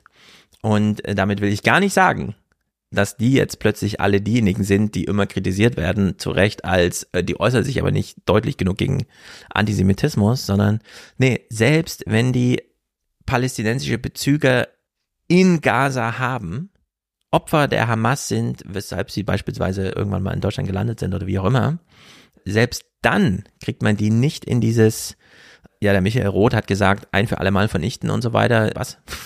Ja, ja, und dann so also da bleiben einfach Fragen offen. Ja, so. Da reichen ja, diese genau. Lippenbekenntnisse reichen wirklich nur gerade so an die Grenze des politischen Berlins, so ins Regierungsviertel. Danach wird's ganz schwierig für solche Sachen. Aber ich höre nur diese Lippenbekenntnisse, die nirgendwo funktionieren, also auf als äh, auf Twitter oder den Tagesthemen als Sendematerial oder wie auch immer. Ja, also das Ja, hat alles keine. Traktion. Ja. Zur Selbstversicherung mag das sinnvoll sein. Ja. Ja. Was ich noch dann immer ganz interessant finde, ist natürlich Börsenberichterstattung. D- Dieses Thema, das haben ja Konflikte so an sich überall. Ja, also sie metastasieren, sie werden generalisiert, plötzlich wird alles nur noch unter dem Deckmantel des, oder es wird alles nur noch beobachtet durch die Brille des Nahostkonflikts und so natürlich auch hier Börsenbericht. Der Großangriff der Terrororganisation Hamas auf Israel hat auch Auswirkungen auf die Finanzmärkte. Der Ölpreis legt zu, weil befürchtet wird, dass Rohöllieferungen aus dem Iran ausbleiben könnten. Auch der Goldpreis steigt. Mehr dazu von Markus Gürne aus der Frankfurter Börse. Viele Beobachter an der Börse befürchten wegen der ungewissen Lage im Nahen Osten einen neuen Ölpreisschock. Denn nachdem sich der Preis für Rohöl in der vergangenen Woche deutlich verbilligt hatte, zieht er nun gemeinsam mit dem Goldpreis wieder an. Kommt zu wenig Öl, kommt zu wenig Gold. Keine Ahnung. Wird wieder als so als Ausweichding dann verwendet. Na gut. Es ist, wie es ist. Kleiner Exkurs. Am 7. Oktober dieser Angriff der Hamas in Israel. Am 7. Oktober auch. Die erschütternden Ereignisse in Israel überschatten derzeit die Nachrichtenlage und überlagern dabei viele andere aktuelle Geschehnisse, wie zum Beispiel eine Naturkatastrophe, die bislang mehr als 2000 Menschen das Leben gekostet hat. Das Erdbeben in Afghanistan. Schon am Samstag hatte es nach Angaben der US-Erdbebenwarte sieben Beben in kurzer Folge gegeben. Ja. So, ist eine Naturkatastrophe. Und ich denke, wir haben trotzdem Schuldige an den Todesfällen. Das ist ein bisschen wie damals bei den Sachen in der Türkei. Mhm. Wenn die Menschen vorher nicht in der Lage sind, ordentliche Häuser zu bauen, werden sie durch solche Naturkatastrophen sterben und verantwortlich dafür sind diejenigen, die in diese Häuser gebaut haben. So. Und wer hat, ist für den Zustand in Afghanistan verantwortlich, so dass Erdbeben dort für 2000 Tote sorgen? Wäre Afghanistan in einem anderen Zustand, wären es nicht 2000 Tote gewesen. Und grundsätzlich un, also wir wissen ja immer bei dem Erdbeben, die Anzahl der Todesfälle heißt ja dann nur unendliches Leid der Überlebenden nochmal in diesem Maße. Ne? Das muss man ja immer, das ist ja wirklich ein flächendeckendes Phänomen. Einfach, das ist wirklich wahnsinnig gruselig. Und ich, keine Ahnung, will jetzt auch keinen moralischen Punkt draus machen, aber wer hat davon gehört? Wer hat die vergangene Woche davon gehört? Ich habe das hier, als ich die Nachrichtenclips gestern hörte, gehört. Ja. Vorher war mir das völlig unklar dass es in Afghanistan auf dieses unfassbare, übrigens aus dem 11. September hervorgerufene Leid jetzt so weiterging mit einem Erdbeben. Also es ist wirklich super naja, dramatisch, hängen, super traurige hängen, Sachen. Es, es hängen ja auch sehr unmittelbare politische Fragen da dran. Also, weil ja. ich meine, Afghanistan ist ja nun auch das Land, wo wir nach unserem Abmarsch jetzt inzwischen sehr intensiv darüber diskutieren, inwieweit wir dieses Regime unterstützen können. Ne? Und das ist ja kein, das ist ja eine Frage, die gar nicht so weit weg ist, auch vom, vom Hamas-Terror und dem, ne? Also können wir ja. humanitäre Hilfe leisten in Regionen, wo uns das Regime nicht gefällt, ja oder nein? Ganz genau. Und sind wir in der Lage zu organisieren, dass sich dort Nicht-Afghanen so aufhalten können, dass sie Afghanen helfen können? Ja oder nein? Und die Antwort war jetzt, nö, flächendeckend, wir wollen das nicht wir ertragen die Bilder nicht, also zeigen wir uns einfach keine mehr. So, das ist jetzt mehr als ein Jahr her, anderthalb Jahre und und es ist eine große, essentielle Debatte, die an allem möglichen weiteren dranhängt, weil natürlich, also es ist ja nichts anderes als die Frage, mit welchen Regimen arbeiten wir auf welcher Ebene zusammen. Und die Frage wird ja jetzt auch wieder aufgeworfen mit den Kataris, ne? Vor vier, vier Monaten ja. waren die Kataris noch unsere besten Freunde, weil, und alle haben gesagt, naja, wir müssen mit den, mit den Kataris unbedingt zusammenarbeiten, weil sie sind nicht so schlimm wie die Russen. Und jetzt haben aber die Kataris leider die Hamas bei sich zu Hause und hofieren sie. Und jetzt sind sie wieder genauso schlimm. Also eigentlich können wir mit denen auch nicht zusammenarbeiten. Ja. Und all diese Fragen stellen sich natürlich auch bei anderen Regimen, wenn es um Migrationsfragen geht. Ja, wie weit kann man mit Marok Marokko, Tunesien und Co. zusammenarbeiten, mit der Türkei, mit dem Libanon, mit all diesen Regimen und diese Tendenz, sich daraus zurückzuziehen, weil wir irgendwie als politische Agenda Wandel durch Handel aufgegeben haben. Hm. Aber der Rückzug bedeutet halt nicht zwangsläufig, dass dadurch irgendwas besser wird. Ja, es ist einfach alles sehr, sehr, sehr dramatisch. Zurück in die aktuelle Nachrichtenwoche. Israel. Jetzt kommt der Verweis auf die 1000 Tonnen Bomben und es fällt eben dieser Vergleich mit Afghanistan. Israels Vergeltungsschläge sind gewaltig. Mehr als 1000 Tonnen Bomben haben die Streitkräfte seit dem Hamas-Terrorangriff vom Wochenende auf Ziele in Gaza abgeworfen, auf Stellungen der Hamas, wie der Verteidigungsminister beim Truppenbesuch betont. Gaza wird nicht mehr dasselbe sein. Wir werden Hamas komplett eliminieren. Aber die Terrorgruppe ist weiter kampffähig. Einen ganzen Raketenreigen schossen sie heute wieder Richtung Israel. Die meisten wurden vom israelischen Abwehrschirm neutralisiert. Einen Schirm, den die Palästinenser im Gazastreifen nicht haben. Ein Bewohner schildert, wie sein Hochhaus weggebombt wurde, nicht ohne Vorwarnung. Der israelische Geheimdienst rief mich an. Und sie fragten mich, Said, in welcher Etage wohnen Sie, im vierten oder im fünften? Ich sagte, ich wohne im ersten Stock. Und er sagte, Sie haben sieben Minuten Zeit, um den Wohnturm zu räumen. Ja, man hat ihm also das Leben gerettet und alles andere genommen. Dieser Afghanistan-Verweis war hier doch nicht drin. Ich habe es mir nur als Notiz gemacht. Müsste man nochmal woanders, ich weiß nicht, wo ich es gehört habe. Also die rufen den dann an und sagen, ja, du hast jetzt Zeit, dein Haus zu verlassen. Und das wird uns dann vermittelt als, also das ist jetzt die humane Art, einen Krieg zu führen oder was? Also ist ja total irre, weil der steht jetzt auf der Straße mit tausend, zehntausenden, hunderttausenden anderen. Ja. Also tausend Tonnen Bomben und man hat ja gesehen hier, wie diese Häuser einfach so puff, einmal so einfach in tausend Stücke so richtig explodieren und dann einfach auf dem Boden liegen und da ist, also das ist ja nur noch Schutt, da ist ja auch nichts mit aufbauen oder so. Das sind ja jetzt keine Steine einzeln wie in Deutschland nach dem Krieg, dass man die dann aufsammeln, sauer machen und verwenden konnte oder so. Das ist ja einfach nur Trümmer. Also in der Hinsicht ja, das ist, also ich finde es auch einigermaßen absurd, dass das jetzt so als Ver Ver Verrechtfertigungsstrategie von vielen genutzt wird, weil ich, also muss man sich damit in der Art und Weise gemein machen? Und also es ist doch klar, dass es auch von Seiten der israelischen Armee eindeutig eine Rechtfertigung ist, ja, die in den seltensten Fällen dann tatsächlich so funktioniert, wie man sich das ausmalt. Also es ist ja genau, ja. es ist ja genau das, wonach es aussieht. Es ist halt so ein bisschen so ein Alibi-Ding von wegen, wir schützen die, äh, wir schützen die Zivilbevölkerung. Aber sieben Minuten ist schon eine lange Zeit. Im Regelfall sind es wohl eher so 30 bis 45 Sekunden, die man Zeit hat. Die Frage stellt sich, was mit den Hamas-Kämpfern ist, die dann da irgendwie sind. Ja, ob die nicht auch sehen, okay, alle rennen raus, dann gehe ich mal vielleicht auch lieber aus dem mhm. Haus raus und lass mich hier nicht wegbomben. Die Frage ist auch, was da mit denen ist, die jetzt quasi alle vom Norden in den Süden fliehen. Ja, inklusive der Hamas. Also das lässt sich ja auch nicht auf eine Region begrenzen und dann sagen, das ist jetzt hier Schlachtfeld, so da drüben seid ihr sicher, sondern der Kampf wird sich ja zwangsläufig verlagern. Und ich finde, man muss sich damit einfach nicht in dem Sinne gemein machen, dass man jetzt sagt, die Israelis tun, was sie können, weil klar ist, naja, ihr Ziel ist es Zerstörung, hm. ist Zerstörung der Hamas und damit sind zivile Opfer eingeplant und auch die Art und Weise, wie man jetzt versucht, dann das Minimal, das Minimale zu tun, um Zivilisten zu schützen, ist halt eben nur das Minimale. So, weil mhm. wir sehen halt eben ausreichend tote Zivilisten und Bomben haben Querschläger, Bomben explodieren nicht alle, Sch Häuser können später einstürzen. Ja, wir sprechen ja hier auch nicht von einer sonderlich guten architektonischen Infrastruktur. Ja, es kann auch sein, dass das Haus einstürzt und das Haus daneben stürzt eine Woche später ein, weil die Grundfesten zerstört Absolut. wurden und so. Also, und das hängt da alles mit dran. Deshalb finde ich einfach, man muss hier nicht auf so eine Ebene gehen von wegen, ja, sie tun, sie tun, was sie können. Ja, es ist das Möglichste getan und damit ist es jetzt auch alles verrechtfertigt, mhm. sondern man kann hier einfach auch von außen sagen, das, was jetzt hier passieren wird, ist einfach, äh, es wird einfach ein furchtbares Blutbad sein. So. Zumindest ist hier noch eine CDF-Kamera in Gaza. Wenn man jetzt so sieht, wie er auf der Straße steht, ne? Wir wissen ja alle, wie es ist, auf einer Straße zu stehen. Nur üblicherweise, wir könnten halt einfach unendlich lange gerade auslaufen. Für die Leute ist halt irgendwann Schluss. Entweder weil dann Meer kommt, das absolut vergiftet und, uah, also da geht man echt nicht rein. Warum auch?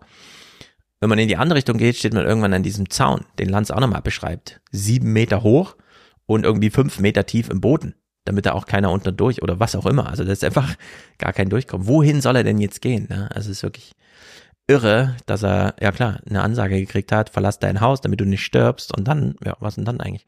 Und ja, und hier ist ja auch klar, dass sie, dass sie eben auch Opfer der, der Hamas sind. So. Und dann, das muss man einfach differenzieren, weil sie werden hier Opfer des Terrors der Hamas, der auf sie zurückgespielt wird. Mhm. Sie werden Opfer der Hamas, weil die Hamas sie nicht weglässt, weil die Hamas sie bewusst als Geisel nimmt, weil die Hamas dafür sorgt, dass ja. Konvois nicht die Strecke gehen können, weil es in ihrem Interesse ist, so viel Blutzoll zu erzeugen wie irgendwie möglich.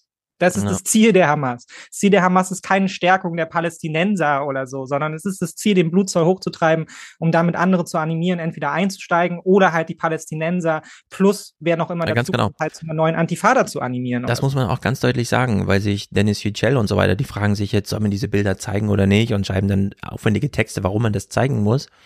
Und da würde ich sagen, naja, ihr müsst es auch zeigen, weil die Hamas will, dass ihr das zeigt. Also, was ja, in Israel natürlich. los ist. So. Und so wie er jetzt hier leidend auf der Straße steht, die Hamas hofft einfach, dass sie damit die Hisbollah aktiviert bekommen. Dass da ausreichend normale Mitglieder Druck machen auf die Führungsebene, um zu sagen, ich will da jetzt helfen, ich kenne den oder wie auch immer, wir müssen da jetzt einmarschieren oder sich vielleicht, das kennen wir ja selbst von sowas wie diesen Wagner-Truppen, ja, dass sie sich dann plötzlich auf eigene Faust und so weiter, das sind einfach 30 Dudes, die dann plötzlich so einen Rachefeldzug starten oder wie auch immer. Also die Hamas will es einfach alles in Brand setzen. So, und wenn der Christoph Heusgen als ehemaliger Sicherheitsberater von Merkel und 16 Jahre Dienstjahre, ja. Also er ist ja wirklich mit Merkel ins Amt, hat gesagt, oder war es 12, aber jedenfalls der dienstälteste Sicherheitsberater ja. im Kanzleramt, Referat 6 und so weiter. Dann geht er zur UN, ist dort deutscher Botschafter bei den Vereinten Nationen, er leitet jetzt die Münchner Sicherheitskonferenz und sagt dann im Deutschlandfunk, Vorsicht, es könnte eine Falle der Hamas sein. Ja. Wenn die Israelis jetzt so hart dagegen gegen Gaza vorgehen und so. Da würde ich sagen, ja, und es ist, glaube ich, auch nicht allzu schwer zu verstehen. Das könnte wirklich eine Falle sein. Ja. Und dann sieht man solche Bilder und denkt sich, oh Gott, es sind wirklich noch drei Wochen und dann geht's einfach Rambazamba-mäßig los. Dann kriegt der Iran die jungen Männer, die da in der Hezbollah organisiert sind, wo, was weiß ich, wo die rumhängen im Libanon oder so, nicht mehr unter Kontrolle, ja. Dann stürmen die einfach auf eigene Faust fast los. Also in der Hinsicht, das ist wirklich, eine unglaubliche Gemengelage. Hier eine Kurzmeldung zum Thema, was kann die UN hier nochmal kurz anmerken? Der UN-Hochkommissar für Menschenrechte Türk hat die komplette Abriegelung des Gazastreifens durch Israel als völkerrechtswidrig bezeichnet. Menschen das vorzuenthalten, was sie zum Überleben brauchten, sei unter dem humanitären Völkerrecht verboten, sagte er in Genf. Die Weltgesundheitsorganisation forderte, einen humanitären Korridor zur Versorgung der Zivilbevölkerung im Gazastreifen einzurichten. So, also zwei UN-Gremien, der Menschenrechtsbeauftragte und dann hier die Gesundheitsorganisation. betteln im Grunde darum, lauft nicht in die Falle der Hamas. Wenn ihr da zu viel Leid produziert, das geht nicht gut aus. Ja, so. aber auch das wird auf der anderen Ebene schon wieder ver äh, verrechtfertigt. Und, ja, aber äh, insbesondere in Deutschland halt. Das ist wirklich ja, eine ganz deutsche klar, Eigenart. Wir haben, wir haben, es heute, wir haben es heute, also es lief heute im, im Presseclub hoch und runter. Es war genau das, naja, Völkerrecht, klar, aber wir sind ja jetzt hier quasi im Kriegsvölkerrecht. Ja. Und es geht ja nur darum, das Möglichste zu tun, um humanitäre, ja. um eine humanitäre also so denkt man nur in Deutschland hauptsächlich. Wenn man schon bei den EU-Gremien, sollten wir jetzt die Gaza Finanzierung einstellen. Und plötzlich heißt es von der EU, nee, vielleicht sollten wir sogar noch ein bisschen mehr Hilfsgelder zahlen. Und die Deutschen so, oh, ist das, und dann ja, kommt Clemens Füß irgendwie vom IFO-Institut, ist ja ein Skandal und so. Denken, ja. nee, wechsel kurz im Google-Browser die Sprache, hör dir die anderen Diskussionen an. Ja. Wir lassen jetzt Gaza nicht vor die Hunde gehen, ja. Und in Deutschland, nein, nein, nein, nein, also, so. Siehe ja. Saskia Esken, die nicht zu Bernie Sanders geht, ja. Also auf dieser Ebene, das ist das Niveau, auf dem das da stattfindet. Ja. Und ich verstehe nicht, warum nicht man da auf gut. dieser Ebene Position beziehen muss. Warum man nicht, also wirklich nicht, warum kann man nicht in dem Moment Leid anerkennen und auch sagen, okay, das geht jetzt im Zweifel zwar einen bestimmten Weg, wir haben darauf nur minimalen Einfluss, aber es wird jetzt vor allem eine blutige Phase und dieses Leid anzuerkennen und zu sagen, wir müssen im Zweifelsfall auf den Gremienebenen auf Deeskalation setzen. Ja. Warum man sich da hinstellen muss und das zu verrechtfertigen aus persönlicher Perspektive, ist mir ein absolutes Rätsel. Man muss sich damit doch im Zweifelsfall nicht gemein machen. Ja. Also vor allem nicht mit so Dingen, also es wurde schon vor einer Woche in den US-Medien ging es hoch und runter. Da war die, kam die Frage überhaupt nicht auf, ja. Da war komplett klar, wenn die, wenn die, äh, wenn die Blockade kommt in der Art und Weise, wie sie jetzt da ist, dann ist es ein Kriegsverbrechen so. Und da hat sich auch, da wurde auch nicht drüber drüber diskutiert, ja, sondern es wurde in dem mhm. Fall dann eben so angenommen und dann wurde geschaut, okay, wir sind jetzt die nächsten Schritte, die daraus folgen. Und in Deutschland führen wir eine Debatte darüber, ob ja. man jetzt, ob es in dem Rahmen Kriegsverbrechen ist oder ob man nicht noch in irgendeiner Klausel des Völkerrechts findet, ja, dass es keins ist und so. Ja. Man kann ja dann Sammy, immer noch sagen, ja, ja, die Alternativen bieten sich nicht. Ja, meinetwegen, genau. aber dieses Sammy damit schreibt gemein machen. im Chat sehr richtig, nur in Deutschland und in den USA. Nee, eben nicht in den USA wir würden gar nicht verstehen, wie die da in Amerika diskutieren. Ich erinnere nur daran, wie in relativen Friedenszeiten damals Obama auch öffentlich sich positioniert hat gegen Netanyahu. Also das war schon kurz vor, in Deutschland weiß man so gar nicht mehr noch ein noch aus, ja. Man, man erklärt sich so beide zu Freunden und stellt dann fest, ach so, die hassen sich. Hm, Mist, was machen wir denn jetzt? Und so, oh, wir laden Obama ein und dann, und dann laden wir Netanyahu ein und ah, wie kriegen wir das überhaupt und so. Und ja, und es war, also diese kognitiven Dissonanzen, die sich da aufspielen, die, die kriegt man gar nicht mehr zu Rande, weshalb es für äh, auch für die deutschen Fernsehzuschauer ganz wichtig ist, glaube ich mal, diese internationale Diskussion da irgendwie zu sehen. Weil irgendwann wird man aus allen Wolken fallen, gerade jetzt, wenn so viel in Bewegung ist in diesen Diskussionen und so weiter. Insbesondere wenn gilt, was Annalena Baerbock hier Christian Sievers sagt. Ist denn all das, wenn Sie sich das mal zusammenfassen, eine Nahostpolitik, die zu irgendwas führt? Stehen wir nicht auch vor dem Scherbenhaufen unserer eigenen Nahostpolitik gerade? Das ist dramatisch, ja. Und es gibt ja nicht die deutsche Nahostpolitik, sondern sie ist eingebettet in eine europäische, eng abgestimmt mit den Amerikanern. Da würde ich aber die Semantik nochmal zurückkoppeln an die strukturellen Grundlagen dieser Außenpolitik. Denn das ist die letzte Woche wirklich also das hat sich einfach verselbstständigt, das kann man gar nicht anders sagen. Gut, Sievers moderiert mal ganz ausbalanciert. Wir haben es im Intro schon kurz gehört. Die Bilder lassen wirklich niemanden kalt. Junge Partybesucher in Israel, die vor gnadenlosen Terrorkommandos aus Gaza um ihr Leben rennen, verängstigte Menschen in der Hand eines mörderischen Regimes und dann auch in Gaza palästinensische Kinder schwer verletzt und blutend in zerbombten Straßen nach Luftangriffen der Israelis. Ja, machen wir doch also den nächsten Börsenbericht. Jetzt aber erstmal hier bei uns nochmal du, Hanna. Ja, und zwar mit dem Blick auf die Finanzmärkte, die ja normalerweise durchaus empfindlich auf geopolitische Konflikte reagieren. Doch trotz der Eskalation im Nahen Osten zeigt sich der deutsche Leitindex heute robust. Valerie Haller, er hat sogar zugelegt. Wie ist das zu erklären? Damit, dass Anleger die geopolitischen Risiken, also die Gefahr, dass der Konflikt sich über die Region hinaus ausweitet, als gering einschätzen. Würde der Iran mit hineingezogen, könnte es zu Einschränkungen bei Öllieferungen und bei der Förderung kommen. Und das hätte dann doch massive Folgen für die Weltwirtschaft. Eine Gefahr, die Anleger aktuell nicht zu sehen scheinen. So, also an der Börse glaubt man auch, hm, ja, hm, alles nicht so schlimm und so denke mir ein bisschen, naja, mal lieber abwarten. Mhm. Jetzt kommen wir jetzt zu so einem O-Ton David Grossmann. Ich habe auf Wikipedia kurz nachgeguckt. Allein die Liste der Auszeichnungen für sein literarisches und künstlerisches Schaffen scheint irgendwie so bahnbrechend zu sein. Wie auch immer. Und ich denke, es lohnt sich total, jetzt einfach mal kontextbefreit, einfach nur zuzuhören, wie ein Israeli im deutschen Fernsehen über die israelische Regierung spricht. Denn irgendwie kam ja die letzte Woche auch schon wieder diese Stimmung auf, dass man, und man war eigentlich schon so weit zu sagen, ja, die israelische Regierung ist ziemlich rechtsextrem. Mhm. Ohne dass man dann immer noch, ho, ho, ho, ho, ho, darf man das denn sagen? Nee, man hat sich jetzt wirklich darauf geeinigt, nach absolut überall geltenden Standards, also das ist eine rechtsextreme Regierung. Inklusive, was man so hört, ist, da ist die AfD noch eine sanfte linke Truppe daneben, ja, also so ungefähr. Ich meine, in der israelischen Regierung sind Minister, bei denen hat die IDF damals gesagt, ey, wir brauchen echt jeden jungen Mann bei uns, aber der Typ ist uns zu krass, ja, wir mustern dich mal aus. Ja. So. Und äh, diese Leute regieren jetzt. Und jetzt hören wir mal David Grossmann.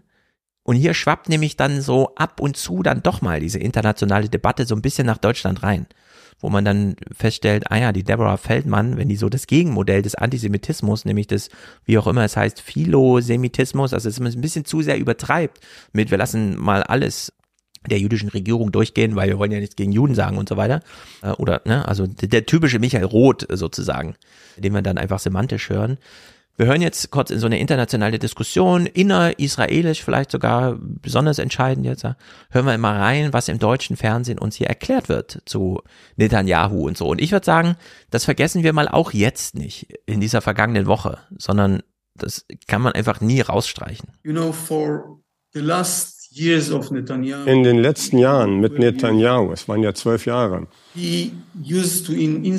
hat er uns gegeneinander aufgestachelt und provoziert. Und er hat das Gesicht der Protestbewegung schwarz angemalt, die versucht hat, die Situation zu verbessern. Und jetzt, nach diesem Schlag, nachdem die Gesellschaft zunächst in Partikel zerschlagen wurde und in zwei Seiten geteilt, nachdem das alles passiert ist, nachdem jetzt jeder jeden hasst, ist es schwierig zu verstehen. Netanyahu hat jetzt ein Klima des Hasses geschaffen. Hass zwischen den Israelis. Und das ist gegen die eigenen Interessen unserer Gesellschaft. Und die Hamas hat auch auf diese Schwäche reagiert. Es gab ja auch während jetzt dieser Demonstrationen gegen Netanyahu diese Hinweise beispielsweise des eigenen Verteidigungsministeriums, es ist nicht gut, wenn so viele Menschen auf der Straße sind und demonstrieren. Erstens sind die dann Zielscheibe. Wer weiß, wer das irgendwie ausnutzt als Gelegenheit, da mal reinzubomben. Und dann, da sind noch zu viele Soldaten dabei. Die bräuchten wir eigentlich mal ein bisschen landestreu an unserer Seite, damit die uns verteidigen und nicht gegen die eigene Regierung gerade aufstehen, weil sie denken, und dann würden wir von außen beobachten sagen, ja, zu Recht, da eine Demo anführen und so. Also es ging sowieso schon drunter und drüber. Und jetzt kommt inhaltlich noch so eine Meinung wie hier, dass man sagt, ja, äh, Netanyahu ist die Ursache dieses Hasses überall. Dass Israelis sich untereinander hassen, dass wir die Palästinenser da so hassen, dass sich die Religion so verhasst gegenüberstehen, diese großen sozialen Ungleichheiten und so weiter und so fort. Also das ist die eigentliche Diskussion, wie sie läuft und nicht, ja, feuerfrei, ja, wir stehen bedingungslos an eurer Seite und der ganze Kram, diese Lippenbekenntnisse halt, ne? Also Michael Roth. Können immer wieder auf Michael Roth jetzt als Posterboy von diesem Problem irgendwie drauf hinweisen. Ja, es war ja, also Netanyahu's letzte Regierung war halt eine Regierung für die Siedler. Und wir haben es ja schon angerissen, auch die, auch die Verschiebung von Soldaten hin zur Westbank, die Tatsache, dass sich zum Teil diverse IDF-Reservisten halt gar nicht mehr zurückgemeldet haben, ja, weil sie ja eben große Zweifel hatten, ob sie nicht quasi politisch missbraucht werden von Netanyahu, mhm. wenn sie sich halt eben jetzt als Reservisten melden und so. Das wird ja, äh, das wird der Hamas nicht entgangen sein. So, ja. das muss man einfach sagen. Ja. Genau, genau, genau. Christian Sievers moderiert ja mal zur Lage in Gaza. Das sind diese Momente, wo ich dann denke, okay, das hören wirklich viele gerade zum ersten Mal. Oh, hier. Der Gazastreifen ist flächenmäßig deutlich kleiner als Köln. Weit über zwei Millionen Menschen leben hier abgeriegelt von Israel und Ägypten. 180.000 von ihnen sind bereits innerhalb von Gaza auf der Flucht. Heute um 14 Uhr hat das Elektrizitätswerk seinen Betrieb eingestellt. Es war das einzige in Gaza. Der Strom ist weg, Wasser und Lebensmittel werden knapp. Israel hatte bereits angekündigt, es werde keine Versorgung mehr leisten. keine Versorgung für zwei Millionen Menschen, von denen die Hälfte minderjährig ist und die dann nicht raus können, das ist doch Quatsch. Also was soll das denn? Das ist doch, das versteht doch jeder. Gut, sie was moderiert hier. Ja. Es ist. Nee, aber es macht halt eben auch ganz klar, also vielleicht sollten wir das an der Stelle nochmal betonen, Sie sind ja hier keine Fans von der Hamas, aber es macht halt eben ganz deutlich klar, dass die israelische Regierung folgt halt dem Plan, den die Hamas ausgelegt hat.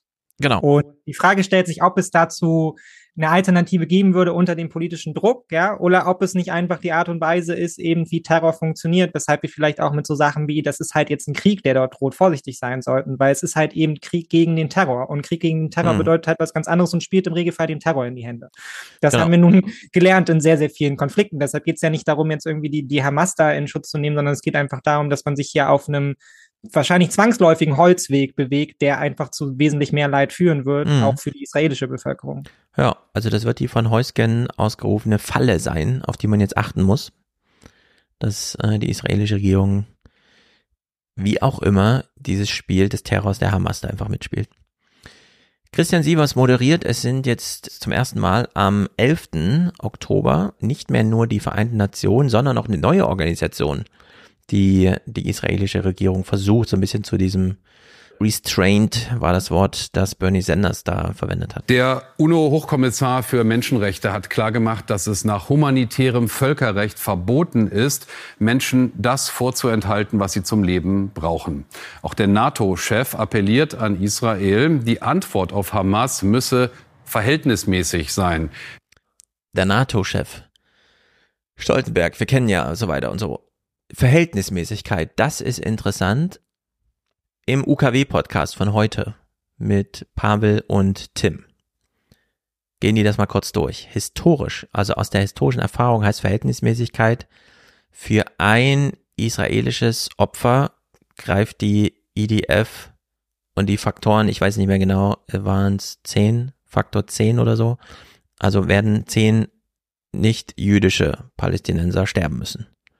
Und schon diese Formulierung ist interessant. Nicht jüdische Palästinenser. Gibt es denn jüdische Palästinenser? Ja, eben, genau. Es gibt eben auch jüdische Palästinenser. Also schon mal auf Begriffsebene wird es ganz kompliziert, die Sachlage auszudrücken, denn was ist Palästina? Naja, aus der Historie gewonnen, die Einsicht, dass es da mal so ein Gebiet gab, auf dem man Palästinenser benennt, wenn sie da sind. Und in der Hinsicht sind, haben wir es mit jüdischen Palästinensern zu tun und so weiter. Und da finde ich es interessant, dass un innerhalb der Palästinensergruppe so eine Aufrechnung stattfindet, bei denen man sagen muss, ja, historisch gesehen, also die Kriegshistorie, je nachdem, wann es zu Zusammenstößen, wie es immer heißt, an den Grenzen und so weiter kam, heißt das, für einen Israeli werden zehn muslimische Palästinenser sterben. Das ist eben hier gemeint, ja. Also es hätte man genauso auch im Heute-Journal sagen können, dass Verhältnismäßigkeit hier Faktor 10 heißt zum Beispiel. Nun gut, aber diese Ja, Clips. Und man muss da, und man muss da 23er natürlich anschließen, dass, und das ist ja eben das auch das ganz, ganz große Risiko oder eigentlich ja schon das Ausgemachte, was da dranhängt, ist, dass wenn der IDF dort hineingeht, dann haben wir ja eben eine Kampfsituation in einem urbanen Raum. Und dann steht Mhm. es quasi wieder umgekehrt, ne? 1 zu 10 oder so, haben wir mal bei der Ukraine ausgerechnet, oder irgendwie 1 zu 7 für den Verteidiger. Also auf einen Verteidiger brauchst du ungefähr sieben Angreifer, um den da irgendwie rauszukriegen. Die Hamas wird nicht doof sein, sie wird das Gelände so gut genutzt haben, wie es geht. Sie kennt sich dort aus und das heißt, für jeden für jeden IDF-Soldaten, der dort in den nächsten Tagen sterben wird, wird sich halt auch dieses Verhältnis wieder umdrehen. Ne? Und dann ist die Ja. Frage, ob man von da aus halt nochmal in einen anderen Modus kommt. So, und ich wäre damit sehr, sehr unsicher, weil ich meine, die Frustration in Israel ist jetzt berechtigterweise groß. Die Sorge, die Angst, auch die, auch die Wut über die 1300, die gestorben sind. Jeder soll weitere Soldat, der dazukommt, wird aber diese Spirale weiter am Laufen halten. Und wir befinden uns quasi am Anfang dieser Spirale, die jetzt anfängt zu laufen, was wir ja hier so oft mit der Natur des Krieges beschrieben haben. Ja, es Genau. ist dann irgendwann einfach sehr, sehr schwer, aus diesem Modus wieder herauszukommen. Noch wird nur von oben bombardiert. Also noch Ja. haben wir es mit diesem 1000 Tonnen, die von oben einfach fallen. Aber wenn das dann erstmal handgreiflich wird vor Ort, vielleicht trauen sie sich ja auch gar nicht von der israelischen Seite diesen Befehl zu geben, weil das wird, also das wird so schlimm. Das kann man sich eigentlich gar nicht vorstellen, wie da israelische Soldaten von Haus zu Haus laufen, in so Fünfergruppen, wie man das aus diesen Kriegsfilmen kennt, so Black Hawk Down oder sowas. Und dann sprengt da aber einfach so eine Wand unvermittelt einfach so eine so eine ganze Gruppe einfach in die Luft und so und dann wissen die anderen gar nicht nach ein nach aus und alle sind irgendwie nur 20 Jahre, die da beteiligt sind auf beiden Seiten und so weiter und so fort. Also ist alles Naja, es sind ja jetzt auch, also ich meine, wir haben es jetzt in Berlin jetzt schon, es, es, sind jetzt die jungen Israelis, die angerufen werden, die hier sind. Ne? Ja, ja. Die Leute, kommen mal zurück, ist jetzt, ähm, ist jetzt euer Einsatz hier, ja, ja die genau. nie damit gerechnet hätten. Und jetzt kommt der Anruf auf einmal so, ihr seid jetzt, ihr habt drei Jahre Ausbildung an der Waffe, so jetzt zurück, ihr müsst ja. jetzt nach Gaza. Ja, ähm, also das droht wirklich jetzt gerade erst der Anfang zu sein von so einer wirklich monatelang, wenn nicht jahrelang Eskalation. Ja, und man kann nur hoffen, dass sie sich das, das Mindeste ist, dass sie das ganz genau durchdenken, was das bedeutet, wenn sich die israelische Armee dort festsetzt, auch für die Grenzsicherung ja. gegenüber anderen. Und so die dann vielleicht ihre Chance bitte. Also im Vergleich zu seinem Umland, das ja häufig so betont wird, würde ich sagen, die israelische Regierung kennt die demografischen Zahlen und wir kennen sie auch als fortentwickelt, hochmodernes Wohlstandsland ist Israel nicht mit fünf, sechs Kindern pro Frau. Also das, das, man weiß einfach, das sind weniger als zehn Millionen Menschen. Und für jeden, den da, der da stirbt, gibt's kein, also gar keinen Ersatz einfach.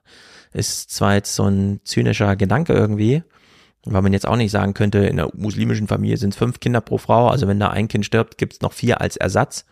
Aber wir müssen sie auch nicht zu weit ab von dieser Lebenswelt, über die wir da reden, thematisieren. Also man muss sich ja nicht in die Tasche lügen, nur weil es zynisch und unmenschlich klingt. Wir wissen, wie die Hamas und so weiter da denkt. Und wir haben auch schon von diesen Rentensystemen gehört, in Afghanistan zum Beispiel.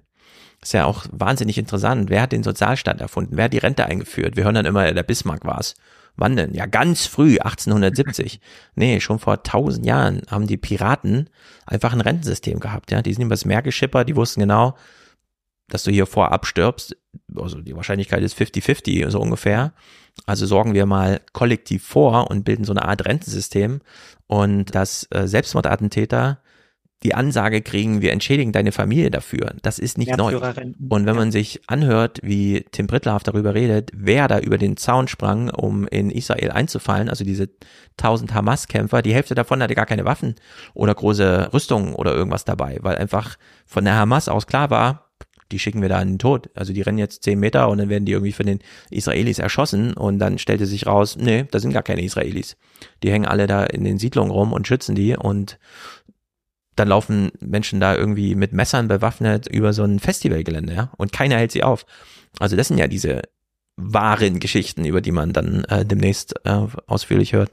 Und da muss man einfach sagen, ja, diese Menschen dachten, sie sind schon tot in dem Moment und sind da wie Zombies über dieses Festival gerannt. Also unglaubliche Zustände. Also insgesamt. Gut, zurück zur deutschen Debatte. Luke Walpott und Anne Gellinek. Ich weiß nicht genau, wir hören uns das mal an, 48 Sekunden. Was sagen die hier? Ich höre hier, naja, es ist jetzt nicht der richtige Zeitpunkt, sich tiefergehend über die Menschen in Gaza Gedanken zu machen. Gibt es angesichts der fürchterlichen Verbrechen der Hamas überhaupt Raum dafür, in Israel über das Leid der Zivilisten in Gaza und über die Folgen einer möglichen Bodenoffensive überhaupt nachzudenken? Es gibt diese Stimmen. Es gibt auch hier in Israel Menschen, die sagen, das kann jetzt nicht die Lösung sein, dass wir da zwei Millionen Zivilisten in Gaza in dieser Form angreifen. Aber zum einen sind die sehr vorsichtig, vorsichtig, äh, diese Stimmen, und zum anderen muss man einfach sagen, die Emotionen nach diesen Terrorattacken vom Wochenende sind hier in Israel so tief, der Schock so tief, dass das jetzt nicht der Moment ist, dass man über solche Dinge tiefergehend diskutiert. Das ist auch nachvollziehbar. Danke, Lück, nach Tel Aviv. Schiebt die so hinterher, das ist auch nachvollziehbar. Hm. Nee, das ist gar nicht nachvollziehbar. Also ja. man, man kann nur hoffen, dass es nicht so ist. Also oder dass diese Debatte zumindest in der Öffentlichkeit sehr, sehr leise ist, aber dass auch die Israelis sich darüber sehr, sehr genau Gedanken machen, weil sie sollten sich jetzt sehr, sehr genau darüber Gedanken machen, weil in anderthalb Wochen könnte es zu spät sein, sich darüber noch Gedanken zu machen. Mhm. Ah, hier im Chat gerade, Stefan. Kinder pro Frau in Israel liegt bei 2,9. Das klingt nach wahnsinnig viel, immerhin doppelt so, mehr als doppelt so viel wie in Deutschland. Nur Ägypten 5, irgendwas und so, ja. Also wir liegen hier irgendwo beim Faktor 2 oder so. Und in Gaza selbst ist es auch weit über drei. Kennen wir ja auch so Armgegenden. Da hat man dann sechs, sieben Kinder in der Hoffnung, dass das die Altersvorsorge ist. Was sich ja dann meistens nicht so ergibt. Also wir haben es mit ganz dramatischen Disbalancen ökonomisch und demografisch dort zu tun. Baerbock ist dann nach Israel gefahren. Wir nutzen das als letzten Clip. Ich komme nochmal zu meinem neuen Lieblingswort an der Stelle. Es sind Lippenbekenntnisse. Niemand in Israel weiß jetzt, was davon, also was damit anzufangen ist. Israel hat unsere umfassende Solidarität und Israel hat unsere volle Unterstützung.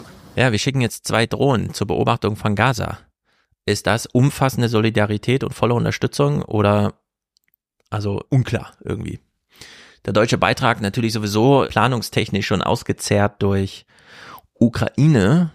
Das fand ich auch wahnsinnig interessant. Im Grunde ist diese Woche die Ukraine nur durch einen so einen kleinen, ja, ja, und das kommt dann aber auch nur in der Kurzmeldung, ne? Also die Ukraine ist schon weggerückt hier. Deutschland will die Militärhilfe für die Ukraine deutlich aufstocken. Dabei handle es sich um Luftverteidigung, Munition und Panzer, erklärte Verteidigungsminister Pistorius in Berlin. Damit werde die Einsatzbereitschaft der ukrainischen Streitkräfte in den kommenden Wintermonaten weiter erhöht. Morgen kommt die Ukraine-Kontaktgruppe in Brüssel zusammen. Über sie werden Waffenlieferungen für das von Russland angegriffene Land koordiniert. Mhm, mh, Ja.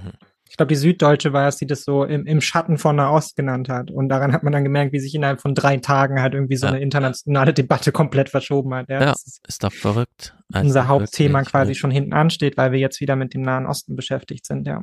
Ja. Ich Und es wird jetzt auch für tatsächlich eine wahnsinnige Herausforderung. Ich meine, nicht umsonst ist Putin sehr ruhig. Ne? Der äußert Ja. sich gar nicht. Der schaut Der sich guckt das sich das gerade an und denkt, oh krass, Der cool. Ja. Spielt ja genau in meine Hände. Nun gut, wir machen unsere kleine Pause und reden dann noch natürlich über unser Lieblingsthema deutsche Politik. Es waren ja zwei Landtagswahlen mit den Nachwehen Hab ich dieser auch schon wieder Woche. komplett vergessen, ja. Äh, das gleich. Also bis gleich. Unser kleiner gemeinsamer Moment für Aufmerksamkeit, Dankbarkeit, Wachsamkeit. Letzter Aufruf für den Alias Express. Die Fahrkarten bitte. Die Fahrkarten bitte gebucht hat in der Pole Position für 100 Euro jährliche Unterstützung für Stefan und Gäste mit Grüßen aus Luxemburg. Noel. Er steht schon im Video, ist damit NFT-mäßig verbucht, während der ganze Hype um NFTs zurückgeht. Hier im Fernsehpodcast immer noch top. Also herzlichen Dank, Noel. Du bist Solo-Präsentator. Außerdem in der Produzentenschaft Gernot ohne weiteren Kommentar. Einfach Dankeschön, ganz einfach Dankeschön. Weshalb wir einfach Dankeschön sagen. Und ganz ähnlich Stefan, der schickt 42 Euro, ist damit auch Produzent. Gernot hatte 50 geschickt. Grüße aus Dresden, schreibt er. Wir grüßen nach Dresden. Dankeschön. Ich sag Dankeschön. Außerdem erwähnenswert Aaron. Er ist hier dabei ohne Kommentar. Ein monatliches Danke von Dominik und Anna. René schreibt bitte weiter so mit Liebesgrüßen aus Darmstadt. Ich danke Ihnen. Vielen Dank für die Möglichkeit. Robert schickt wie gewöhnlich die Podcast Familienunterstützung für Lydia, Linda und sich selbst. Spektakulär. Ein Dankeschön für das konstante, interessante Hörfutter. Weiter so und liebe Grüße von Susi.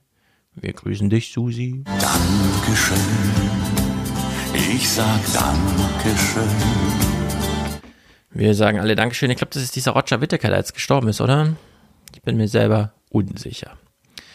Christiane sagt, es ist ein toller Podcast und unterstützt für uns alle. Also herzlichen Dank von uns allen an dich, Christiane. Janek hat einen monatlichen Alias-Support. Tanja, wir grüßen nach Österreich. Derzeit geht's ja in Deutschland ein bisschen wirrer zu als in Österreich, so mein Eindruck. Wer weiß, wer weiß, was die Österreicher als nächstes auf der Pfanne haben, um uns da wieder in den Schatten zu stellen. Eckhard hat ein Monatsticket hiermit gebucht. Peter sagt Danke. Johanna will ihren Platz im Raumschiff. Den hat sie natürlich hiermit. Ulrike und Paolo haben einen monatlichen Beitrag zur politischen Bildung. Wiebke grüßt aus Heidesee. Mitya, liebe Grüße aus Niedersachsen. Eduard, kommentarlos. Tino wünscht sich, ach nee, schickt einen Fernsehbeitrag. Simon möchte Fernseh zuhören. Ich sag Danke. Kommt eigentlich immer nur dasselbe? Dankeschön, das möchte ich dir sagen. Dankeschön. Okay, bisschen Abwechslung. Oliver, grüße dich. Raphael hat einen Dauerauftrag. Thomas auch. Franz, danke, bitte, gern geschehen. Gucken, was jetzt kommt. Dankeschön. Dankeschön. Das ist nochmal neu. Raphael grüßen wir, weil er uns grüßt. Thomas, Franz, achso, jetzt geht's weiter. Susanne, Markus, Steven, Johann schickt Liebesgrüße aus Köln. Timo, Julian, Heiko, Kai, Roman, Marvin und Heiner möchte einer von 3000 sein. Wir wünschen uns natürlich, dass es hier mal 3000 werden. Marek ist dabei. Kevin, alias Podcast Dauerauftrag jetzt. Aufruf hat gewirkt. Henrik, Dauerauftrag Qualität. Und Britt, Sebastian Long kommen nach Berlin mit Wolfgang. Ne? Ne?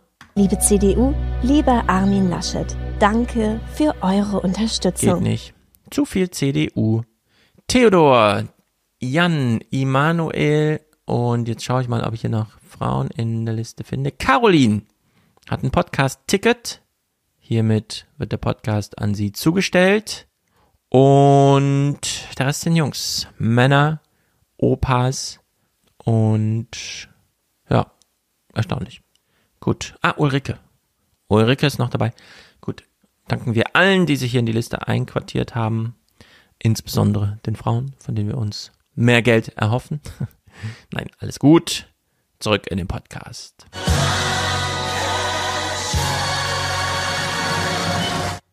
Die Landtagswahlen. Bevor wir uns die Landtagswahlen angucken, es gab Mhm. einen tollen Mittendrin-Bericht. Aus, ich weiß es nicht, es ist auch egal, aus Deutschland.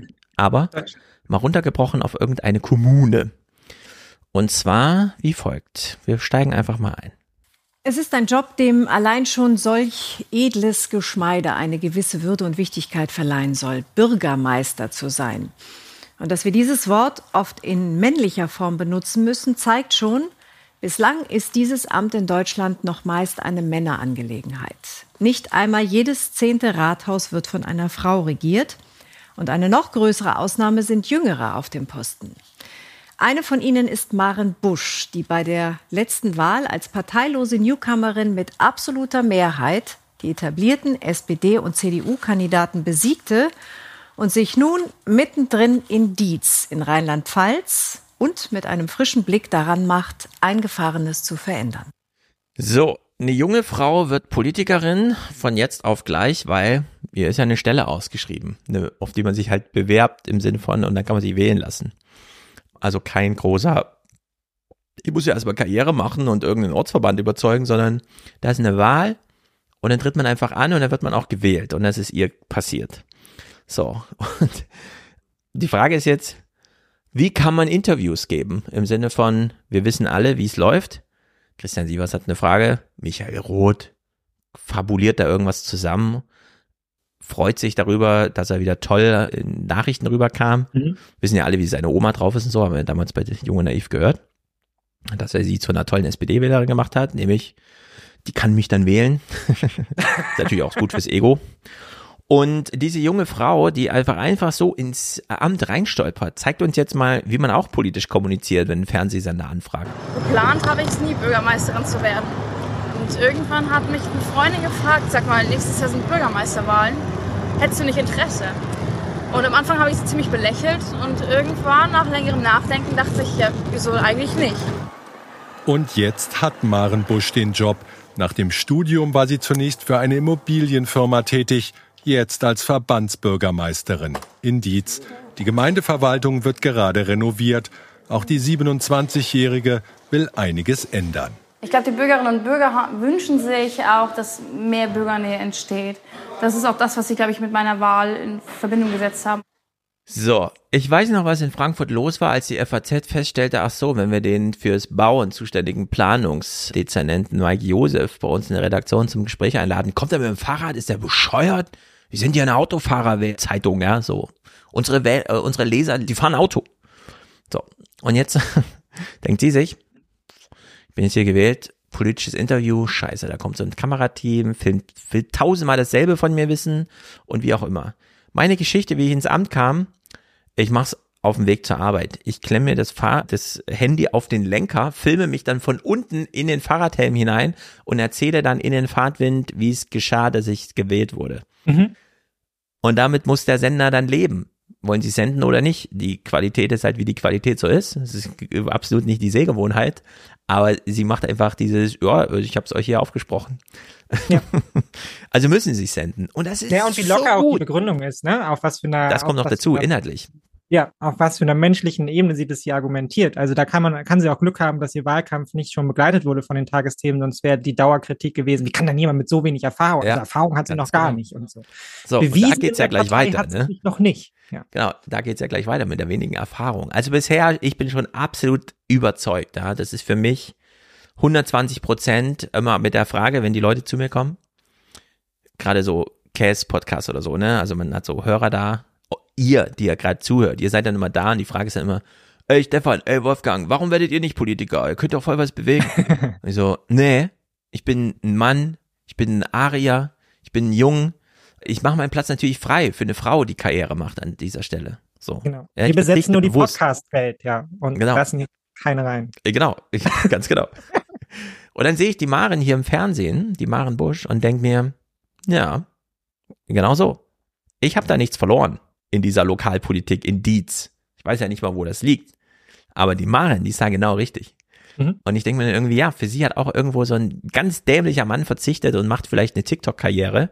Und dafür ist sie jetzt eure Bürgermeisterin. Und das ist einfach ein Spektakel. Also ich finde das wahnsinnig gut. So, und jetzt zu ihrem, sie ist ja, sie hat ja keine Ahnung davon, was sie tut. Stimmt. Und das denkt sie auch selber.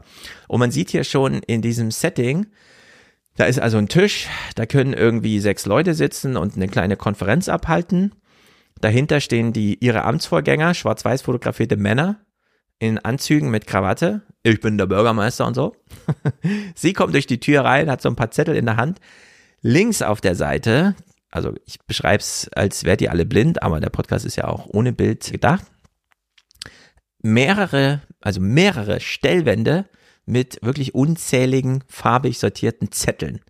Alle fein sauberlich einzeln da aufgehangen. Und jetzt hören wir hier mal, was es damit auf sich hat. Nach gut 100 Tagen muss sich Bush erst noch in die Strukturen reinfinden. Eine Zettelwand soll helfen, den Überblick zu bekommen.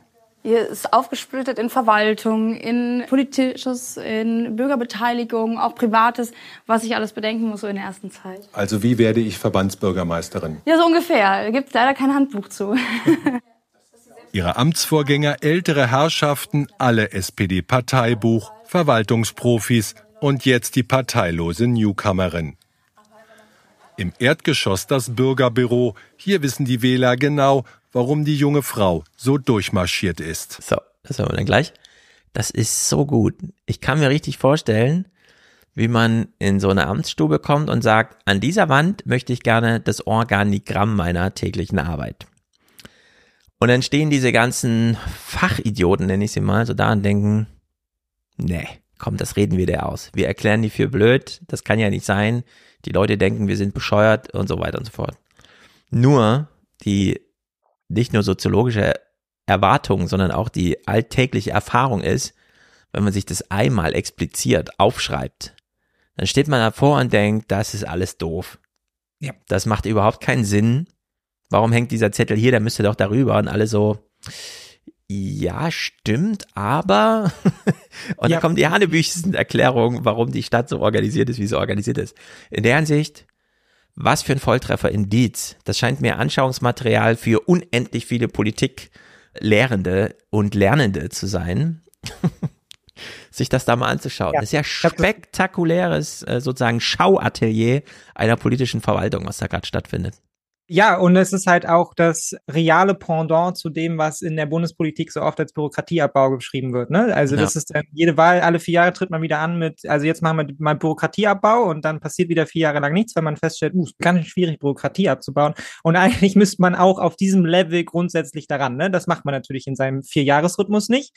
Aber eigentlich ist das die Aufgabe, die da vor einem liegt, nämlich die Tafel aufzumachen und zu schauen, warum ist das Kästchen da? Warum ist es nicht da angeschlossen? Warum ist der Verwaltungsweg da so und so? Warum landet Papier dort? Warum geht es über die Leitstelle? Und Ja, all diese was soll das alles? Ich habe die Erfahrung jetzt erst wieder gemacht, hier in Frankfurt. Kinderreisepass. Die Osterferien, äh, die Herbstferien stehen an. Ihr braucht einen Kinderreisepass für internationales Reisen im Schengen-Raum und so weiter, ne? Wo ich mich auch wieder frage, okay, gut, gibt's hier so viele Kindheitsentführungen, Kindentführungen, dass wirklich alle vorsorglich ihren Reisepass mitführen müssen. Aber gut, so. Ich komme also dahin. Es gibt natürlich nur Termine zwischen 7.30 Uhr und 12.15 Uhr. Man guckt sich so den Stundenplan der Kinder an und denkt, also ihr müsst anwesend sein bei dieser Reise, Kinderreisepassbeantragung, aber es ist während des Deutschunterrichts. und es gibt gar keinen Ausweg. Ich stelle mir dann irgendwie vor, dass alle das in den Ferien machen und zwar in den Ferien vorher, weil der gilt ja immer nur ein Jahr. Ja, natürlich, klar. So. Das ist also, dass alle plötzlich so und so weiter. Es geht gar nicht, ne? Ich befreie also das Kind vom Unterricht, um 7.30 Uhr da zu sein. Also ich befreie es sozusagen von einer Viertelstunde Unterricht, die ich erwarte im Sinne von und so, schafft man ja nicht. Und dann heißt es dort, ja, haben Sie die Unterschrift der Mutter? Und ich so, nee, aber die kann ich gerne nachreichen, ist ja alles kein Problem. Die so, mm, das machen wir leider nicht auf postalischem Wege, damit für die Leute vor Ort deutlich wird, dass ich nicht gegen den Inter nicht gegen die Interesse der Mutter des Kindes handle. Also das Mhm. Kind entführen möchte oder sowas. Genau, ne? ja, ins Ausland, ja. Muss ich als derjenige, dem das unterstellt wird, die Unterschrift selber mitbringen?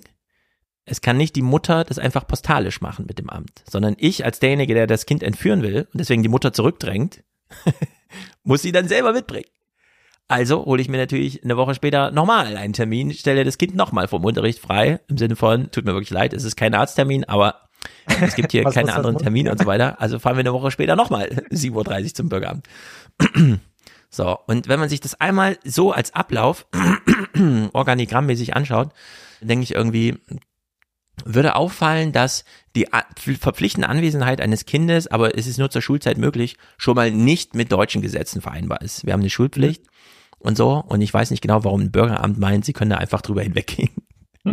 so, ne? Und dieses, nee, der potenzielle Entführer darf den, die Willensbekundung der Mutter nicht an die Post auslagern, sondern er muss selber Ja, mit der Fake-Unterschrift dann da auftauchen, so ungefähr. Das ist doch krank, also ist doch bescheuert. Ja, völlig. Niemand, der sich das einmal sehr visualisiert, wie das abläuft für den Bürger, würde das doch so organisieren. Egal wie die Gesetzeslage jetzt zum Thema ist. So, und unter dieser Maßgabe finde ich, in jedem, also in jedem Rathaus sollte das Organigramm von allen Fragestellen, die sich ein neuer Bürgermeister unbedarft in Amt gekommen stellt, sollten da aushängen. Ja. So dass man weiß, welche Fragen stellen die sich da eigentlich und fehlt meine da vielleicht, ja? Und dann kann man noch so ein bisschen add-on-mäßig sich das einfach nur mal verdeutlichen, weil das ist wirklich. Ja, aber du kannst jetzt, du kannst sicher sein, die fünf Jungs davor, die das gemacht haben, alle in der SPD groß geworden. Was hat er gerade gesagt? Verwaltungsexperten. Ja, da auf jeden Fall weiß. Die werden sich damit null auseinandergesetzt haben, weil die kannten die Logik einfach. Ne? Die Mhm. sind einfach in diesem Rädchen da mitgelaufen Ja, ich stelle und mir so dann vor. als Experten. Genau. Wenn du da Bürgermeister bist und du brauchst einen Kinderreisepass, ja, dann sagst du halt Ote Bescheid und die macht dir den fertig, so, ne? Ja, Also du hast ja nichts mit der eigenen Stadt zu tun, die du regierst. Ja.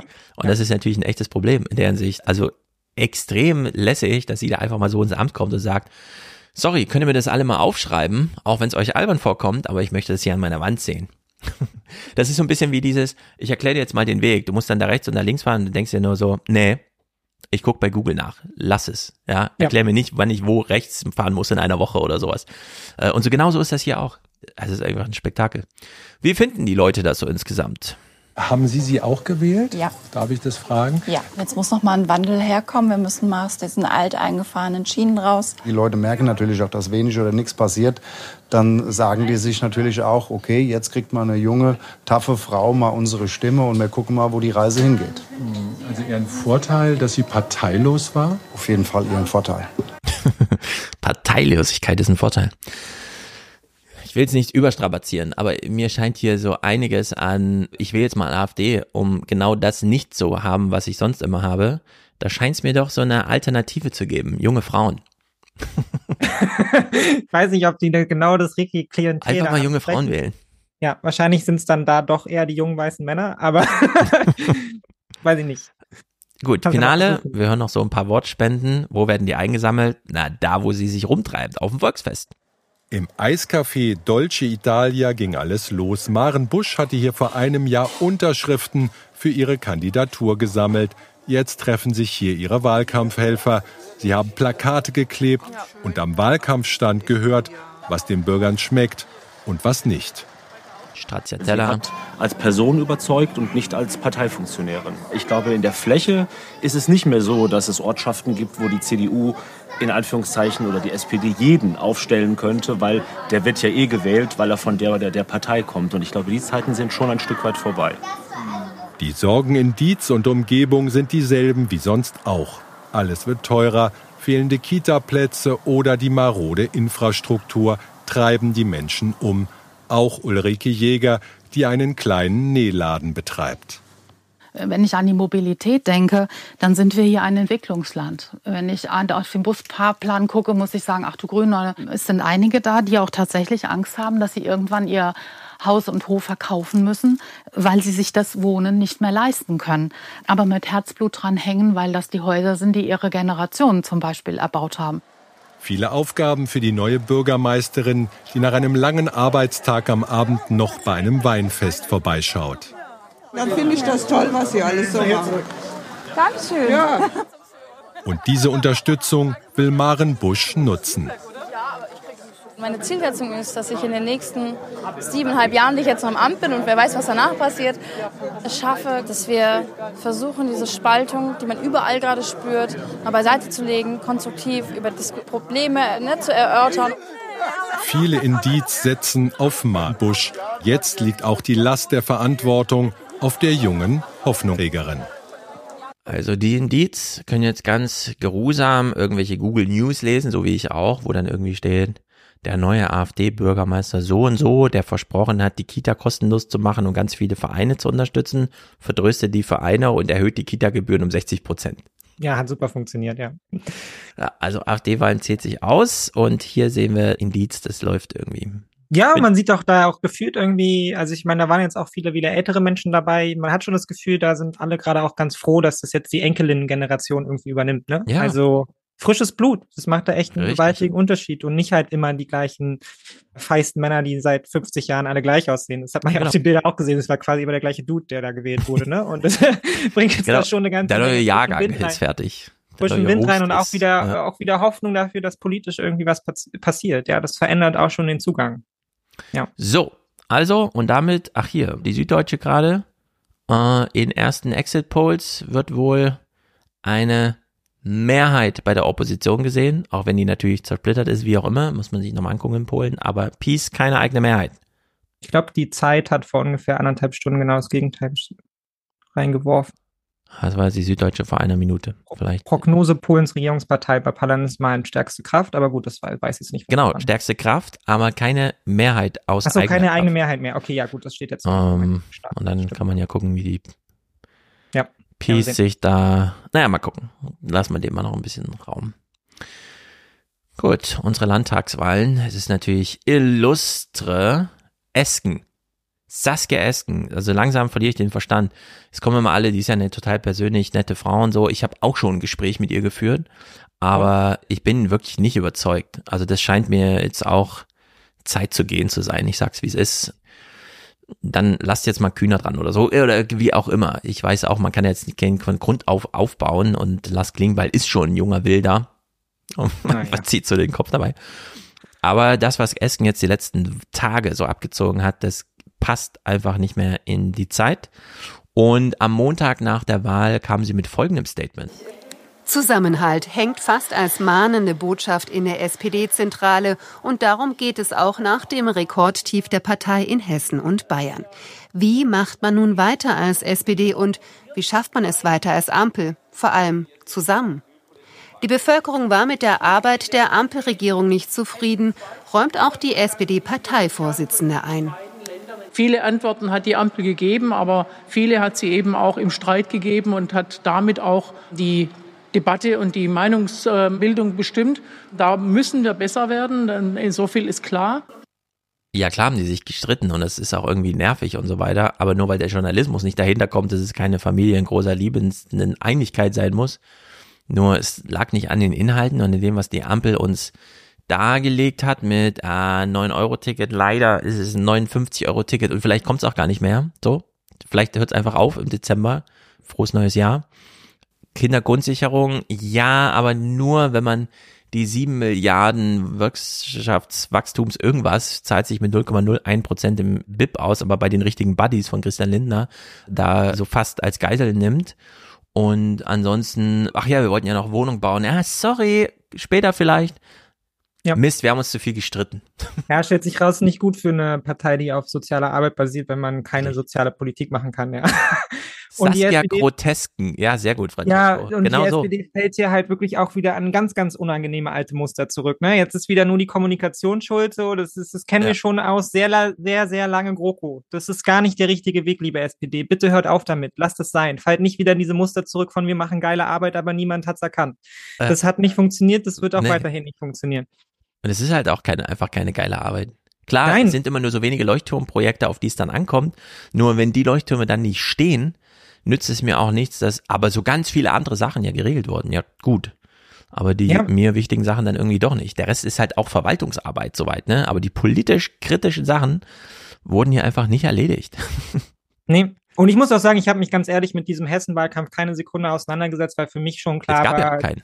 Genau. Und es war für mich auch schon völlig klar, dass es also mit dem Moment, Nancy Faeser tritt an, war die Wahl schon verloren. Weil ja, in dem Moment, wo Nancy Faeser klar gemacht hat, dass sie nicht von ihrem Amt zurücktritt, ähm, hat sie auch schon klar gemacht, also ich rechne mir jetzt keine großen Chancen aus, ja, weil wenn ich Ministerpräsidentin werden will, dann ist ja eh klar, dass ich das Amt hier nicht mehr weiter begleiten kann als Innenministerin. Und diese Wahl war von vornherein aufgegeben. Also, und das ist ja. bitter.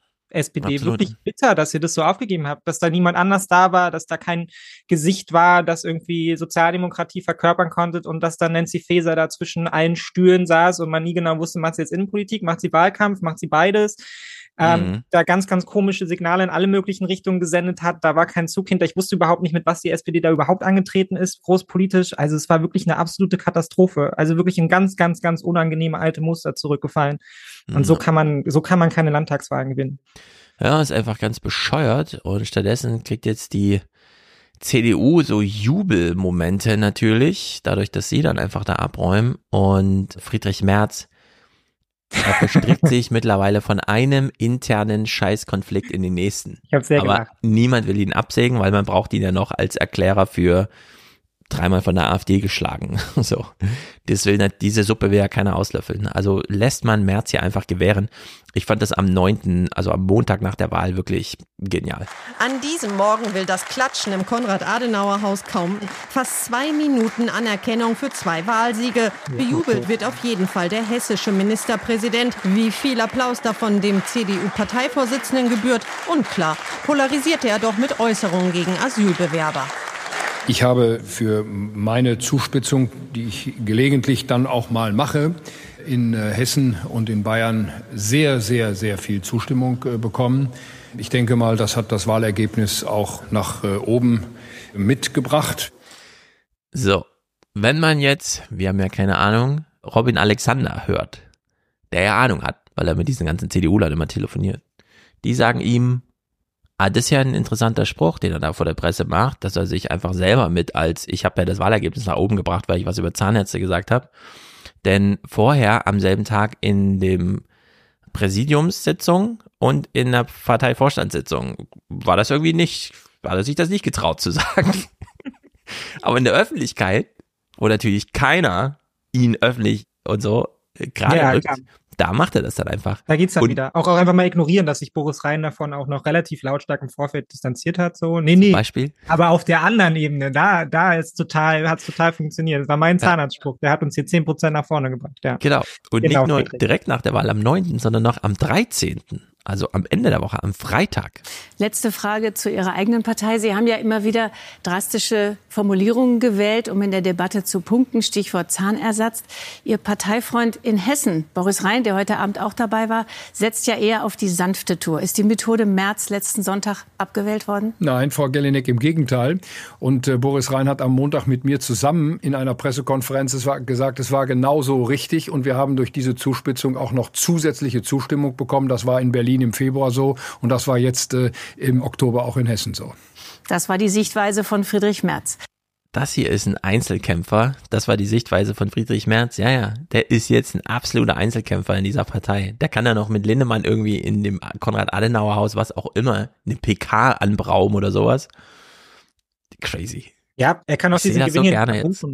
In keinem Gespräch danach. Die Debatte geht genau da weiter, wo sie angefangen hat. Klar, die CDU kann sich jetzt da fleißig beklatschen, dass sie sich jetzt da durchgesetzt hat und dass ihr Kurs insgesamt der richtige ist und die Profilierung irgendwie Sinn macht und so. Aber Friedrich Merz ist durch. Also Mhm.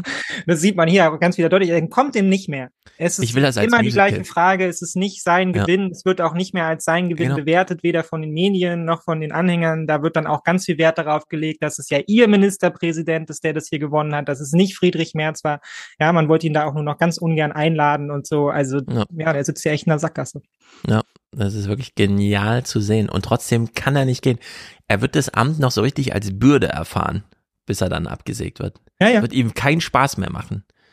Weil er genau weiß, oh, das Scheiße ist. Auch, man sieht hier schon so ein bisschen in seinem Lächeln, oder? Ich finde, Ja, ja, ja. ein Das ist schon- Lächeln. Das ist nicht mehr der Friedrich Merz, der so ein bisschen so, naja, habe ich mal was Genau. gesagt, habe ich nicht so gemeint, sondern da kam es auch sehr schnell aus der Pistole. Nein, nein, nein, nein, nein, das hat mit mir hier gar nichts zu tun. Das war Ja. genau richtig alles. Ich meine, Merkel war wenigstens 16 Jahre Kanzlerin, bis sie feststellte, scheiße, ich muss jetzt noch ganz schön viel tun, um mein Geschichtsbild zu retten. Für Merz zwei, drei, vier Jahre jetzt hier in, in CDU-Posten, davon durchweg in der Opposition. Und trotzdem ist er nur noch damit befasst, wie komme ich aus dieser Nummer wieder raus. Ohne dass mich alle auslachen, dass ich als der große gescheiterte Intermediäre zwischen, was weiß ich, 100 Jahre Merkel und 100 Jahre Hendrik Wüst oder so einfach vergehe. Ja, ja, Nur deshalb noch so ein Absatz ganz in viel auf ihr neues so. Grundsatzprogramm und diesen ganzen Kram, ne? Ja, ja, ja, genau. Soll dann, soll dann irgendwie so die Agenda für die Jahrzehnte sein, die er da mit geprägt hat. Da wird Ja. man sich dann mal bedanken, als, als der, er ist doch eigentlich der Erfinder der modernen CDU damals gewesen und so. Es ist alles so lächerlich. Ich meine, wenn man sich überlegt, ne, wie viel Potenzial da ist. SPD zerstört, FDP spielt keine Rolle mehr. Der ganze urbane Bereich ist zu erobern für die CDU. Da muss nur so ein Typ kommen wie Hendrik Wüst, der halt einfach mal in NRW diese ganzen Megazentren regiert. So. Und das wohl sehr clever macht, wie man hört. So. Und zack, färbt es natürlich ab. Und das liegt alles brach unter März, ja. Es ist alles so unter Handbremse irgendwie man kann im Osten gar nicht anders als äh, so ganz wütend jetzt AfD wählen, weil man mit der Ampel unzufrieden ist und diese CDU da auch keine Antwort gibt. Also es ist wirklich ganz, ganz. Nee, und die Antworten, ich meine, das haben wir ja hier schon oft genug besprochen. Die Antworten, die die CDU gibt, sind die Antworten der AfD. Sie hat diese Themen künstlich nach oben getrieben und sie ist im Zweifel zwar auch der Leidtragende, sie hat es in vielen Fällen noch nicht begriffen. Ja, auch bei dieser, Mhm. Bei der Diskussion um die Freien Wähler in Bayern und den, Antisemitismusvorwurf da an der Stelle, wo sich die CDU dann auch nachher auf die Schultern geklopft hat. Ja, ganz viele auf Twitter so, ah, jetzt haben wir sie aber gegen den woken Mob hier verteidigt, die Freien Wähler, während Aiwanger da stand und quasi, ja, Markus Söder ins Gesicht geschlagen hat mit seinen Ja. Antworten, weil er genau wusste, na, am Ende musst du eh mit mir regieren. Was willst du Ja, machen? So, ich kann dir sagen, genau. was ich will. Ja. Und das ist ehrlicherweise ziemlich erbärmlich für eine Partei, die mal Volkspartei sein wollte, auf eigenem Anspruch. Und dann sucht man sich aus, mit wem man Absolut. koaliert und so. Nee, absolut, in die Absolut. Sackgasse gerannt. Ja. ja, also es ist wirklich, macht eine große Freude, Friedrich Merz zu sehen. Und gucken wir uns mal Stimmungsbilder aus Hessen an zur AfD. Der Tag danach im mittelhessischen Büdingen, eine Stadt mit 22.000 Einwohnern.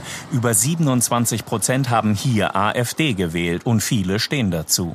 Die AfD trifft den Nerv des Zeit, der Zeit momentan. Ja? Ja. Der- Der Bürger ist mit viel unzufrieden, ob das jetzt Flüchtlingskrise ist oder halt auch ja, die, die innerpolitischen und da ist die AfD, also ich persönlich habe sie gewählt. Ich denke, das ist Dieser Typ ist so geil. Ich, Scharfsinnige politische Analyse, ja. Ja, als ich den Clip so sah, wir haben ja immer so dieses, wir hören ihn einfach normal gleich, aber ich will noch kurz was sagen. Die Ossis, meine Lieblingsossis, meine Lieblingsmenschen, meine Ossis. Den wird ja immer dieses, ah ja, die jammern nur rum und überhaupt und da und es ist dieses, und jetzt sind sie alle nur noch protestieren, wo ist ihre D-Mark oder was auch immer. Also wählen die jetzt alle ganz ernüchtert, gekränkt, beleidigt, wütend AfD.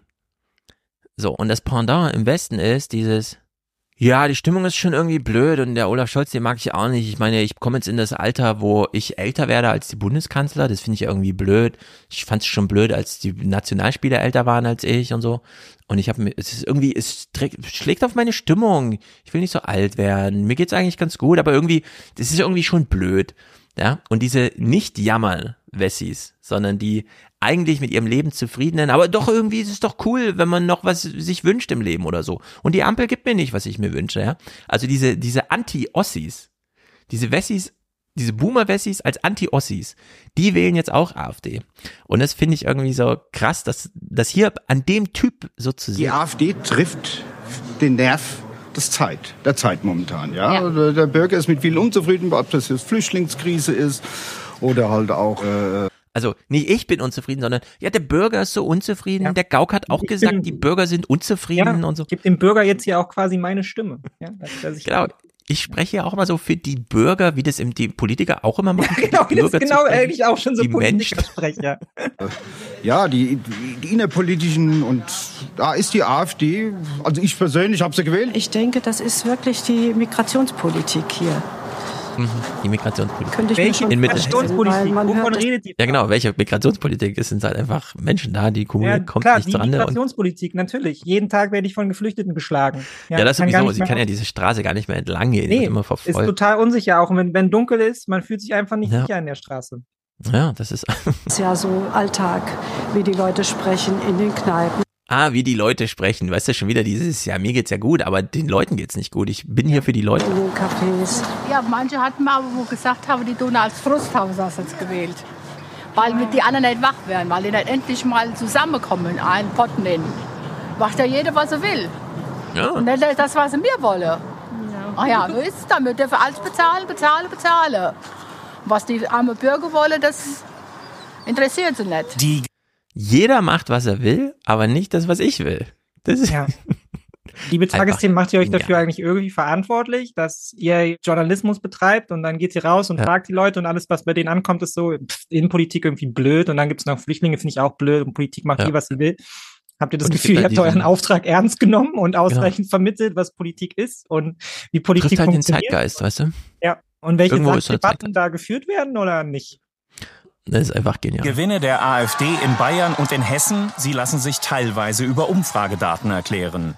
47 die lassen sich teilweise über Umfrage. Wozu macht ihr denn Umfrage, wenn die das teilweise sogar erklären, wie die gewählt haben? 40 Prozent der Befragten in Hessen finden, dass es die AfD besser als andere Parteien verstanden hat, dass sich viele Menschen nicht mehr sicher fühlen. 42 Prozent finden es gut, dass sie den Zuzug von Ausländern und Flüchtlingen begrenzen will. Allerdings 69 Prozent halten sie für eine rechtsextreme Partei. Dennoch ist die AfD auch in westlichen Bundesländern angekommen. Ja, ja, super. Vielen Dank für die Debatten der letzten Wochen. Hat sich auf jeden Fall für alle politischen Beteiligten richtig gelohnt. Ja, war richtig gut. Ja.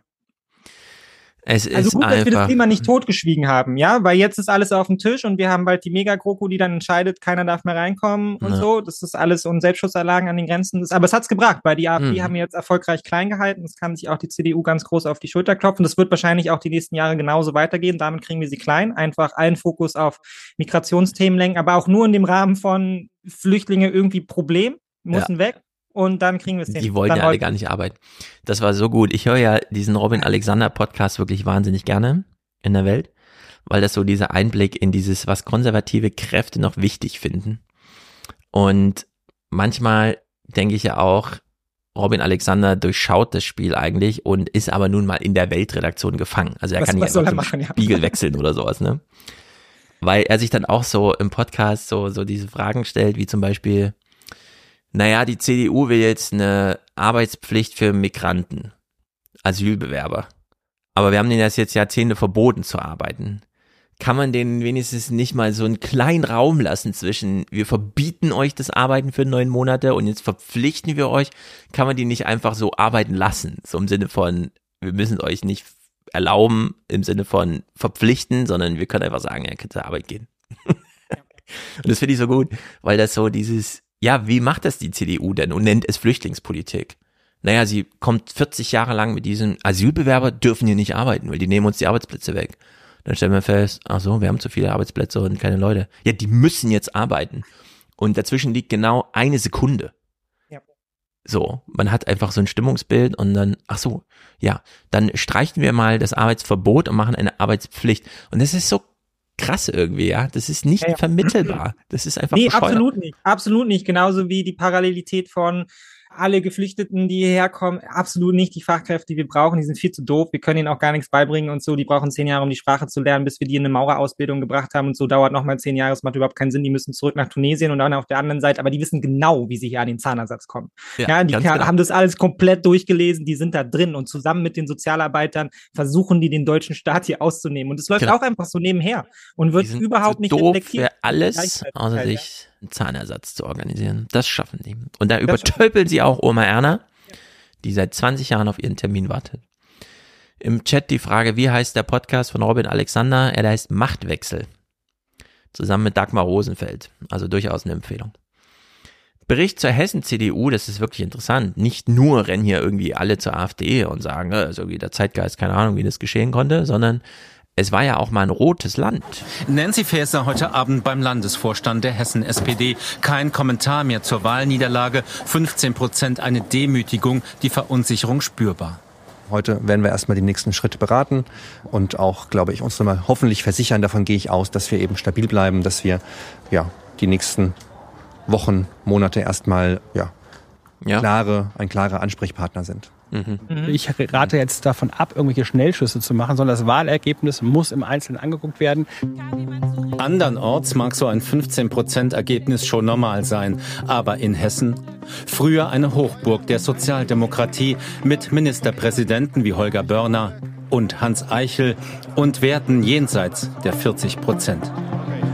Es gibt Gebiete etwa in Nordhessen um Kassel, die galten selbst in schlechteren Zeiten als sichere SPD-Wahlkreise. Auch sie sind nun allesamt verloren. Allesamt verloren. Das ist wie diese rote Wand in England, die dann plötzlich, ach so, ja. da sollten wir eigentlich gewinnen. Ach so, wir haben gar nicht mehr irgendwo, also gibt's gar keinen mehr. Nee. Ja, aber bloß nicht, dass jetzt jemand politische Verantwortung dafür übernimmt. Ne? Nee, wir müssen jetzt im Einzelnen angucken, was das Problem war. Ja, ja. wir haben das Problem jetzt schon besprochen. Das Problem ist, wenn man mit einer Kandidatin schon antritt, die eigentlich von Anfang an klar macht, ich glaube eigentlich gar nicht daran, dass ich hier irgendwas gewinnen kann. Will ich auch nicht. Eigentlich auch wurscht, ich wurde jetzt genötigt, muss jetzt hier antreten. Vor allem, ich bin so wichtig in dieser Welt. Ich muss einfach Innenministerin bleiben. Das kann sonst niemand machen. Ja. So irre.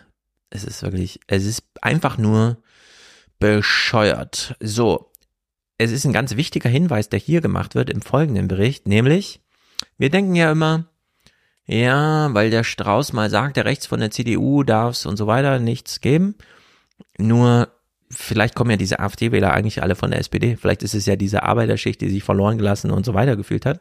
Das wird hier nochmal thematisiert. Das finde ich immer wieder ganz erwähnenswert. Ausgebuht in Baunatal. Früher wäre das hier ein Heimspiel gewesen. So, Stattdessen viel Wut und erstaunlich viele, die hier früher SPD wählten, haben ihr Kreuz diesmal ausgerechnet bei der AfD gemacht.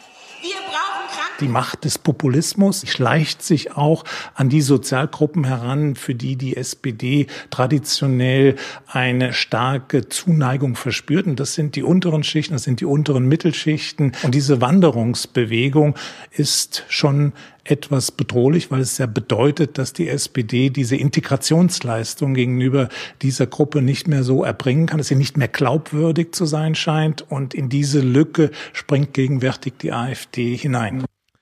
So, wichtiger Ja, aber die waren früher schon Rassisten und Rechtsextreme. Die Integrationsfähigkeit ging davon aus, dass sie dachten, ah, ich will trotzdem lieber SPD, weil die machen für mich eine vernünftige Sozialpolitik. Ja, genau. Das ist ein ganz entscheidender Hinweis wenn man, so wie ich, was ja auch im Aufwärmpodcast für Furore sorgte, schon vor, keine Ahnung, acht Jahren oder so bei den Bundestagswahlen sagte, also sorry, wer AfD wählt, ist Nazi. Dann war ja immer der Vorwurf, nee, das sind Protestwähler und so weiter. Ich glaube, mittlerweile sind ja alle auf diesem Trip zu sagen, naja, diese Theorie mit der Protestwahl ist so ein bisschen, dafür ist dann doch zu deutlich, was die AfD für eine Partei ist und die tritt dann auch mit Personal an und so weiter. Was ja im Grunde bedeutet, dein Hinweis, was waren denn die Menschen vorher, bevor sie AfD gewählt haben? Ja, im Kern eben auch rassistisch. Also wir sind, ich habe es nicht nur im Zuge der alten Republik Diskussionen immer wieder gesagt an verschiedener Stelle, sondern ich sage es auch so, wir sind einfach grundsätzlich ein ziemlich rassistisches Land. Also wir können uns das immer nicht so richtig vorstellen hier in Deutschland, weil wir sind doch die coolen, weltoffenen und so weiter, aber es muss ja nur mal der Nachbar rüberkommen, ja, und schon ja. haben wir ja eine Abscheu in unserem Gesicht und äh, gerade in irgendwelchen Dörfern Hast du gesehen, hier ist jemand mit einem Kennzeichen durchgefallen, das kennen wir gar nicht. Kannst du mal nachgucken, was das für ein Kennzeichen ist? Was ist denn das für eine Stadt? Wo kommt denn der her? Also da beginnt schon die Skepsis, um nicht zu sagen, die, die und so weiter Vorstellung, dass wir jetzt gerade die Horden angereist kommen. Sie machen hier einen Bericht zum Thema Migrationspolitik in diesem Tagesthemen mittendrin. Also man fährt einfach mal so dartmäßig, wirft man auf Deutschland und dann fährt man mal dahin und guckt, was da los ist. Und ich würde sagen, diese Theorie der Protestwählerei, ja, die können wir aussortieren. Also hier wählt niemand aus Protest die AfD. Wenn die AfD mit 30 Prozent gewählt wird oder in den Umfragen liegt, dann haben wir es hier mit 30 Prozent wirklich überzeugten rechtsradikalen Menschenhassern zu tun. Und das wird in diesem Bericht hier, glaube ich, ziemlich deutlich. Fast ganz Upal war gekommen, um gegen die geplante Flüchtlingsunterkunft zu protestieren.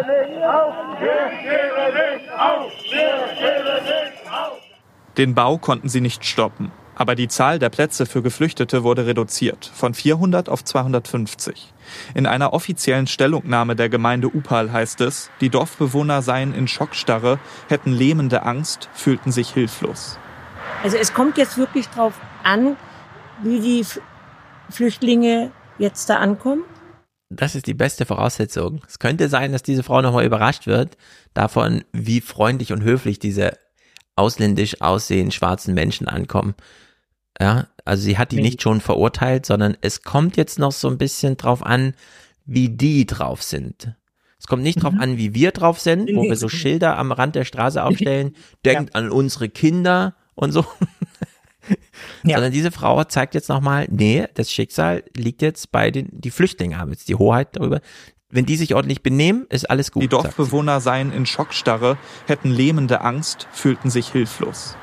Also es kommt jetzt wirklich darauf an, wie die Flüchtlinge jetzt da ankommen, wie sie, ja, wie sie sich bewegen. Das ist so. Sie werden garantiert beäugt. Viele blicken weiterhin ablehnend auf die Unterkunft, wie auch diese Anwohner. Wenn wirklich ein ganzes Dorf und eine ganze Stadt sagt, wir wollen die nicht, so hart es klingen mag, aber dann muss ich mich leider auf die Seite der Stadt und des Dorfes Und dann fährt einer an uns vorbei, der keine Hemmung hat, seinen Rassismus offen zu zeigen. Weiß ich. Ja, aus hinten ganzen Containerfaktor. Dieser ganze Nick. Da kommt ein Fahrradfahrer, der sieht ein ARD-Mikro Jo. und denkt sich, ich sag noch mal was zu den Containerkack und dem N-Wort Mist. Mhm. Alles Protestwähler. Und der Typ, der da steht und sagt, naja, wenn nun das ganze Dorf hier irgendwie nazimäßig drauf ist, dann muss ich leider mich dazustellen, weil sonst bin ich ja hier der Aussiedler oder sowas. Ja. Aber es macht auch einfach klar, dass es, du kannst diese Menschen nicht auf dieser politischen Ebene zurückgewinnen, Nee, wenn du den Weg gehst, sondern, und ich meine, ich fand das ja auch so ein bisschen albern, das ist ja vor ein paar Wochen mal durch die, irgendwie durch Twitter durchgelaufen, diese Auflistung dann, wie viele WählerInnen oder Parteizugehörige oder was auch immer, ist in dem Moment auch egal, äh, haben rechtsextreme Tendenzen von den Parteien und so, und dann sind sie ja alle ausgerastet bei der CDU, weil es so viele bei der SPD sind, aber man muss ja sagen, das ist ja eigentlich der, der Kern von Parteien, ne? Also sie müssen Ja. so integrationsfähig sein, dass eigentlich auch die Menschen, die halt eben so ein Weltbild haben, dann am Ende doch sagen, ah, ich will trotzdem nicht die Rassisten, ja, sondern ich will die Partei, weil sie mir halt persönlich mehr Nutzen bringt. Und Mhm. davon sind wir halt, davon sind wir halt sehr weit ab inzwischen, ne? Und wenn wir diese Ja, die SPD nützt ja gar Integrationsfähigkeit- nichts. Genau. Und wenn wir diese Integrationsfähigkeit nicht mehr erreichen über halt andere Politikfelder, sondern vor allem die Politikfelder der AfD bespielen, dann ist auch klar, dann wandern die da alle rüber und dann haben wir die Ergebnisse, die wir jetzt haben, nämlich 27 Prozent plus, ja, und die sitzen dann da alle erstmal fest, so. Ja. ja. Es ist einfach, wie es ist, hochgradig dramatisch. Es scheint in dem Dorf nur eine Frau zu geben, die man nochmal von der Kamera kriegt mit einem halbwegs vernünftigen Statement. Dass überhaupt eine Unterkunft in einem 500-Einwohner-Dorf gebaut werden musste, dafür gibt der zuständige Landrat Tino Schumann dem Land Mecklenburg-Vorpommern und dem Bund die Schuld. Die Lage. Ich meine, das ist eh eine Unterkunft, wir haben ja gerade gehört, von 400 auf 200 irgendwas reduziert, in einem 500 Seelendorf. Ich meine, wir reden hier von Deutschland.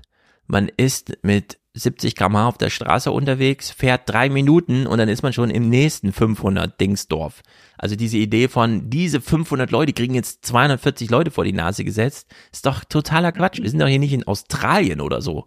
Wo man dann 120 Kilometer nichts weiter im Umland hat, sondern nee, dieses 240 Containerdorf im Verhältnis zu dem nächsten 240 Containerdorf ist natürlich umzingelt von 100.000 Deutschen. Also es ist doch Ja. völlig bescheuert, das überhaupt in so einem Tagesthemenbericht so zu sagen, das 500 Seelendorf.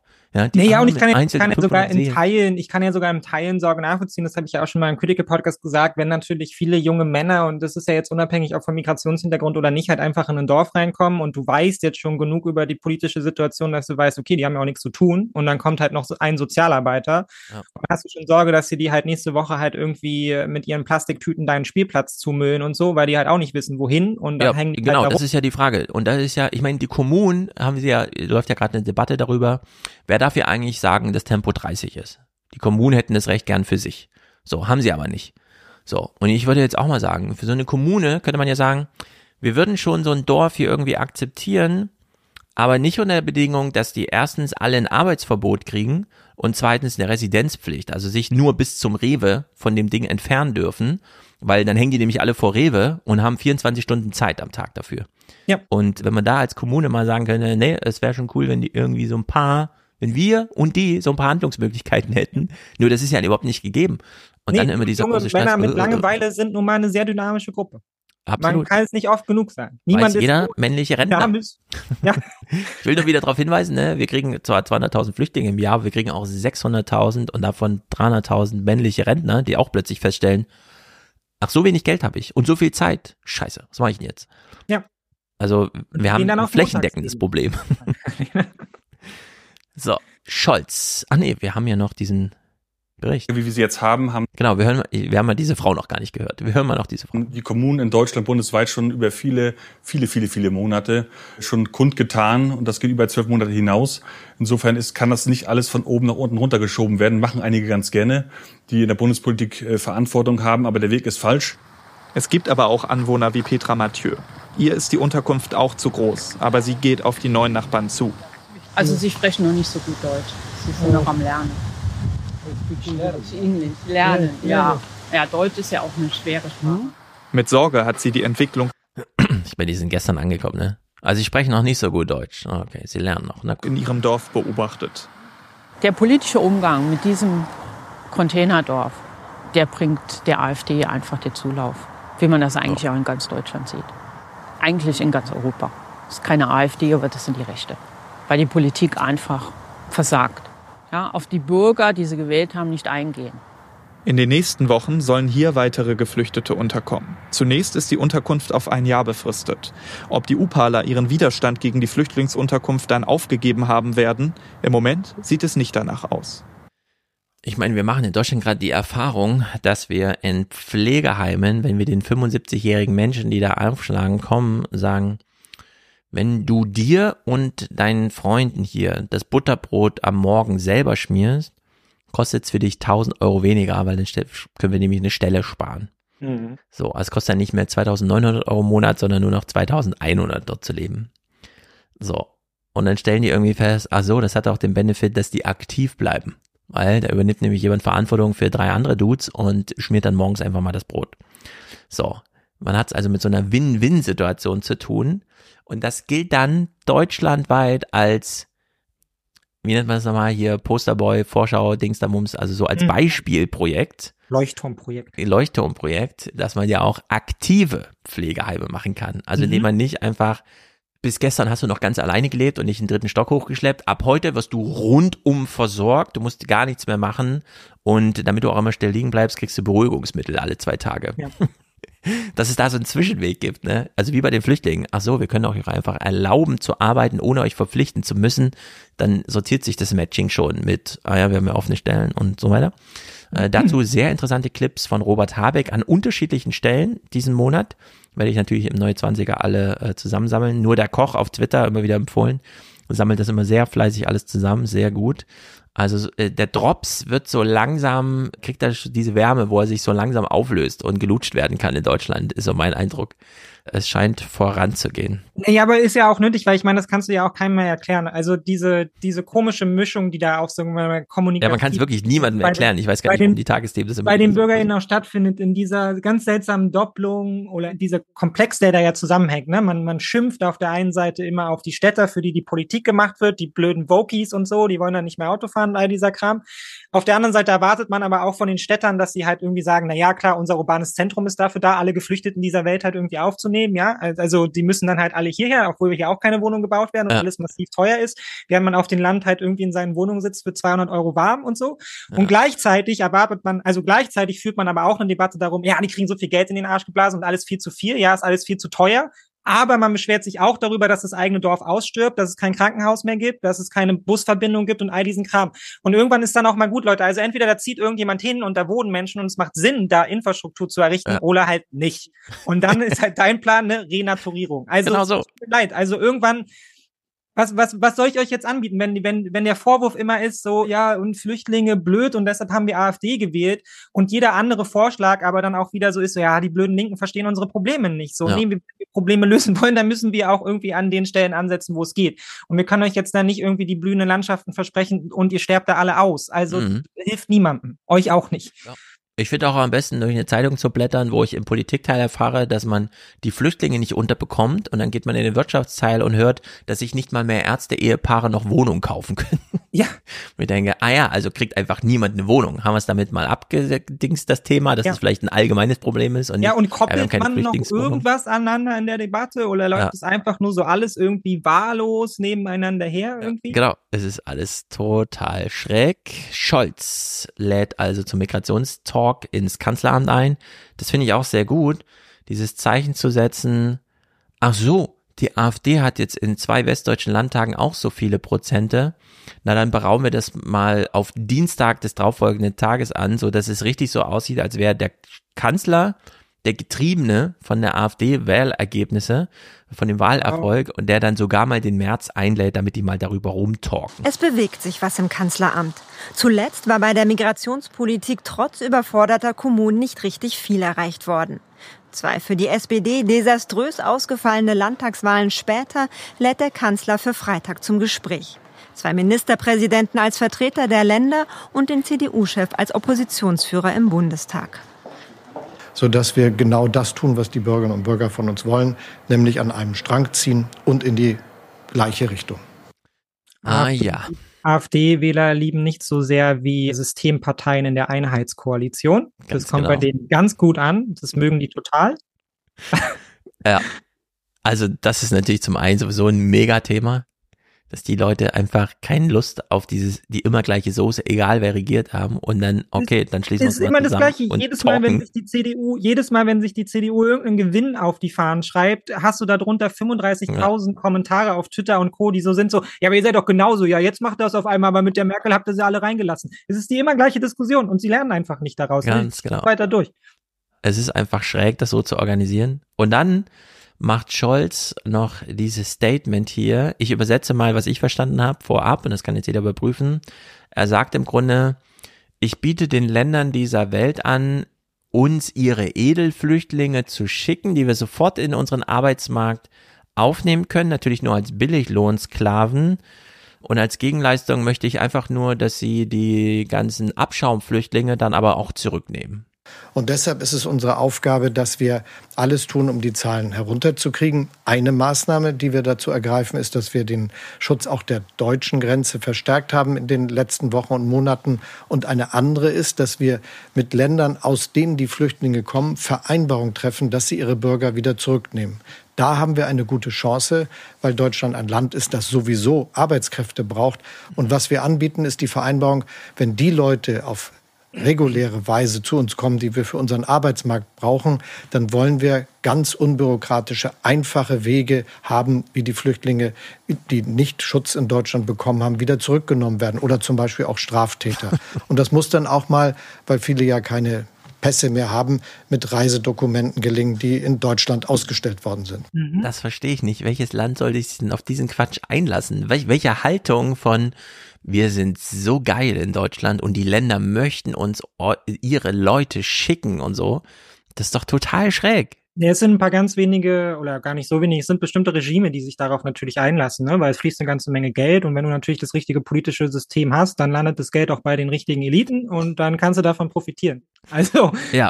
und Genau. ich meine, und es gibt natürlich auch Länder, die haben einfach einen überbordenden Überschuss an, an jungen Menschen, so mit denen die auch nicht genau wissen, wohin, ne? Und die kriegen ja auch alle nicht eine Ausbildung, aber das sind dann auch nicht die top ausgebildeten Pflegekräfte und vor allem ist ja hier der der ganz große Fehlschluss darin, dass man, dass auch die Menschen, die jetzt aus Afrika, Indien und Co. hier hinkommen, totales Verständnis dafür haben, wenn dann quasi auch vor ihnen so Schilder aufgebaut werden, so Ausländer raus, aber dann immer wissen, ach gut, damit bin ich nicht gemeint, ja. Ich bin ja hier eine wertvolle Fachkraft und ich werde hier Gott sei Dank anerkannt Ja, und geschätzt und durchreflektieren, gewürdigt von der deutschen Mehrheitsgesellschaft. Das geht mich ja alles nichts an. Das sind ja nur die blöden Geflüchteten, mit denen will ich ja auch nichts zu tun haben. Und dass es nicht ein allgemeines Klima ist, was einfach verhindert, dass wir überhaupt Fachkräfte anwerben können, ja. Also diese Mhm. Doppelung auch, die man da erwartet, dass das irgendwie auf irgendeiner Ebene funktioniert so. Man macht auf der einen Seite Politik für Menschen, die halt irgendwie am liebsten alle Ausländer erschießen wollen und auf der anderen Seite sagt man dann, ja, aber als Pflegekraft müssen sie in Cottbus überhaupt keine Sorge haben, ja. Ja. Sie sagen den Leuten dann einfach, dass sie als Fachkraft eingewandert sind und nicht Mhm. über, über ein Schlauchboot und dann verprügeln die sie auch nicht. Genau. So, jetzt haben wir Olaf Scholz Wunsch gehört. Wir nehmen die Edelflüchtlinge auf und die Länder, ne, also es ist ja diese Vereinbarung mit Marokko oder so, Mhm. wo man dann lauter Leute aus Eritrea nach Marokko abschiebt, weil sie ja aus Marokko kamen. Und dann verdient sich irgendwer in Marokko damit eine goldene Nase und die anderen fragen sich, was soll ich jetzt hier in Marokko? Ich spreche doch gar kein Marokkinisch. Und der Gegenentwurf dazu, den beschreibt hier Sebastian Kisters als Korrespondent. Ich weiß gar nicht genau, wo er auf der Straße steht. Wie funktioniert eigentlich diese deutsche Abschiebepraxis? Wenn man jetzt mal diese zynische Unterscheidung zwischen Edelflüchtling und nicht so edlen Flüchtlingen mal nimmt. Ich habe kürzlich zu diesem Thema den jungen Mann getroffen äh, in, in Madrid. Stellte sich vor, syrischer Flüchtling, sprach mehr oder weniger fließend Deutsch. Ich habe gesagt, hey, erzähl mir deine Geschichte. Und er sagte, na ja, er sei aus Syrien geflüchtet, sei in Melilla angekommen, der spanischen Exklave im Norden Marokkos, und von dort dann weiter nach Deutschland. Hat eine Ausbildung gemacht zum Maler und kurz bevor er fertig war, kam ein Brief, die Nachricht, er müsse Deutschland verlassen, weil er eben in Spanien registriert worden ist. Er sagt, das habe er gemacht. An Gesetze müsse man sich ja schließlich halten. Dann mit Leuten drüber gesprochen, die sich auskennen, die Abschiebungen durchführen und die sagen, ja, so ist es manchmal, weil diese Leute abzuschieben ist einfach. Damit äh, kann man punkten bei der Politik. Viel schwerer sei es, Straftäter etwa abzuschieben, weil die sich verstecken. Dafür bräuchte man viel mehr Personal. Ach so, und die deutsche Abschiebepraxis ist halt, wir verschicken so Briefe, in denen steht, steht drin, du musst gehen und die gesetzestreuen, fleißigen Leute, die Deutsch können und den Brief verstehen und wissen, wie das gemeint ist, die sagen dann, ach so, ich muss jetzt gehen, na, dann hau ich ab. Und alle anderen bleiben halt in Deutschland hängen. Ja? Also es ist genau das Gegenteil von dem, was der Scholz da will. Und es ist schon, das, was Scholz will, ist bescheuert. Und so wie es ist, ist es richtig bescheuert. Ja. Also es, es passt mal wieder vorne und hinten nicht zusammen. Ja, ja, aber die CDU ergeht sich dann in so Metadebatten darüber, ja, die sind ausreisepflichtig, die müssen gehen. Und Ja. denken sich dann auch so, naja, dann werden die auch gehen. Also eigentlich, weil Leute, ihr habt den Auftrag bekommen, warum geht ihr nicht? Und Es ist so, wohin? Von welchem Geld? Und also Na. so eine dämliche Debatte, wirklich. Gut. Damit sind wir heute hier am Schluss. Wohl noch so witzige Clips vom 3. Oktober da sind. Oh ja, das stimmt. Diese Einheitsfeier. Aber das, das schafft man nicht. Das hält man im Kopf nicht aus. Wie in der Elfi in Hamburg, wo man, Wollen wir nicht wenigstens den ersten Clip schauen? Weil ich glaube, er macht alles deutlich. okay, wir gucken diesen ersten hier. Teil des Festakts, ein gemeinsamer Blick zurück. Mit Stärker als die Zeit von Udo Lindenberg. Sein des Bleibens. Denn wir sind stärker als der Tod. An den Zusammenhalt appelliert auch der Präsident des Bundesverfassungsgerichts. Dieses sich einbringen ist nicht nur Quell von Innovation und Fortschritt, von wirtschaftlicher Prosperität und ökologischer Nachhaltigkeit, sondern zugleich das unverzichtbare Band, das unsere Gesellschaft zusammenhält. Und noch etwas ist ihm wichtig. Die Demokratie lebt auf Dauer nur, wenn wir alle miteinander im Gespräch bleiben. Im Gespräch bleiben zwischen Ost und West, zwischen Jung und Alt, zwischen Arm und Reich. In Hamburg wurde heute der Geist einer geeinten Nation gefeiert. Das Herz dieser Stadt. Ich weiß nicht, wer das plant. Ich weiß nicht, ob jemand wirklich glaubt, das ist jetzt irgendwie was für die Deutschen, geschweige denn für die Ossis. Ich habe mich total mitgemeint. Ich hatte das Gefühl, ich war selber am Ort. Es ist so schräg. Ja, ich habe mich Es vom Fernseher, habe ich mir ein Taxido angezogen. War ganz nah. Und ich habe mir auch jetzt vorgenommen, öfter mal mit reichen Menschen über meine Probleme zu sprechen. Ja. Und weil ich bin mir sicher, auch sie hören gerne zu. Und da lässt sich auch politisch nicht so viel machen. Das ist einfach wichtig, dass da jeder Einzelne von uns das Gespräch sucht mit seinem Ja. Vermieter. Die Völkerverständigung, die deutsch-deutsche Völkerverständigung wird jetzt einfach darüber organisiert, dass man sich in Deutschlands teuersten Irrsinns Konzerthaus trifft. Dort der Typ, der seit 40 Jahren in einem Hotel lebt, irgendwas, wir sind stärker als der Tod singt. Und Stefan Habart, von dem ich ja ganz beeindruckt bin, weil er irgendwie, er scheint wirklich so ein mega super schlauer Überflieger, so ein absoluter Streber seit der ersten Klasse zu sein. Also jemand, der einfach mit diesem, ich bin so klug, ich kann reflektieren, dass wir alle nur ein ganz unbedeutendes Staubkörnchen im Universum sind, aber nützt ja nichts. Ich lebe hier 80 Jahre, also mache ich das Beste draus. Und dann wird er dieser Bundestagsabgeordnete und sagt dann, heute ist mir irgendwie nach Verfassungsschutz, nach Verfassungspräsident Gericht und so. Und dann die CDU-Fraktion so, das ist ganz cool. Und die SPD so, das ist ein guter Typ. Also kriegt er diese Zweidrittelmehrheit, kommt er nicht nur ins Verfassungsgericht, sondern auch gleich in diesen Spitzenposten. Er leitet es direkt mal gleich. Ach, der war vorher gar nicht Richter irgendwo. Ah, ist nicht so wichtig. Das kann man auch lernen. Ist ja ein Training on the Job und so. Und dann steht er plötzlich in der Elfi und hält diese Rede und man sieht ihm so an, dass er wieder diesen, diese Reflexion drin hat. Staubkörnchen, Universum, spielt alles keine Rolle. Aber wenn ihr es hören wollt, also ich finde es auch nicht schlecht, so als der einzige Deutsche, der hier mal eine politische Rede hält und so, mache ich das halt. Nehmt das dann irgendwie so als Bucketlist-Punkt irgendwie mit und so. Also ich habe da nur, ich, ich sehe das und keine Ahnung. Ich habe immer das Gefühl, ich brauche so ein Jahr, um damit klarzukommen, dass, dass er jetzt halt in Deutschland ist und mit der deutschen Nationalität. Und dann kommen immer diese Festlichkeiten zum 3. Oktober und reißen alles wieder ein. Und dann brauche ich, dann brauch ich wieder ein Jahr, um irgendwie Man dachte gerade, man sei angekommen und dann kommen Ja. diese komischen Gesang Und dann sehe ich das so und denke mir so, nee. sei stärker als der Teil Tod sein. von Udo Lindenberg und Ja. also es ist wirklich ganz schräg, es ist unglaublich, aber es ist wie es ist. Ja, könnt ihr ja mal zu Hause drüber nachdenken. Damit beschließen wir das hier. Wir sagen einfach gar nichts mehr zu diesem Ropalla wurde angegriffen und so. Ja. Ich finde, das Ding hat sich ausführlich selbst kommentiert. Zum Glück hat er es überlebt. Ja, ja. Was Die Rötung immer. soll wohl übel gewesen sein am Abend. Ja. Ich würde sagen, ey, du bist einfach auch mal ein bisschen älter und es ist nicht normal, sieben Termine am Tag zu haben, nur weil irgendwo ein Wahlkampf ist. Du kannst auch einfach so mal ins Hotelzimmer gehen. Du musst ja nicht einen Krankenwagen holen, nur weil dann eine Rede ausfällt oder so, ja. Also man kann sich auch mal so abmelden. Alice Weidel hat es natürlich stilsicher gemacht. Ich bin hier in einem Safe Panic Room und dann liegt sie aber in Mallorca am Strand und so. Mhm. Naja, es ist, wie es ist. Ich möchte noch nachtragen, dass Tobias hier heute auch Produzent ist mit 50 Euro, denn er hat sie mir manuell gegeben, weshalb sie nicht in der automatisierten Liste auftauchen und dadurch habe ich das verpasst, aber er war ja mit Wieder in durch Hamburg. die Gegend gegangen und hast Schutzgeld erpresst. Es wurde mir einfach zugesteckt. Ich kann da gar Ja. nichts tun. Ich werde sozusagen genötigt, dieses Geld in Empfang zu nehmen. Ja. Also in der Hinsicht herzlichen Dank auch an Tobias natürlich. Und damit haben wir hier Fernsehpodcast. Jetzt ist ja gerade Mitte des Monats, das heißt, wir machen jetzt wieder ein paar mehr Fernsehpodcasts, bevor es dann wieder auf die 29er und da kommen wir natürlich dann wieder auf Israel zurück und so weiter. Ihr Ja, kennt das ja alles und habt das sicherlich in eurer Erwartung drin. In der Hinsicht können wir heute einfach sagen, macht's gut, Leute. Wir freuen uns alle auf deinen Podcast zum Thema Mick. Mhm. Neben der Spur und auch vor allem neben der Denkspur.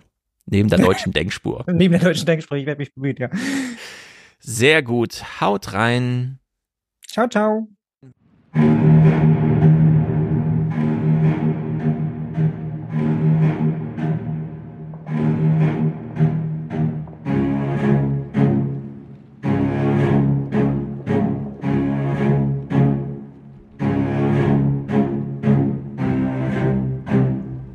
Liegen wir und gingen längst in Stücken. Ihr kommt vorbei und denkt, sie schlafen fest. Wir aber liegen schlaflos auf dem Rücken, weil uns die Angst um euch nicht schlafen lässt. Wir haben Dreck im Mund. Wir müssen schweigen möchten schreien, bis das Grab zerbricht. möchten schreiend aus den Gräbern steigen. Wir haben Dreck im Mund. Ihr hört uns nicht.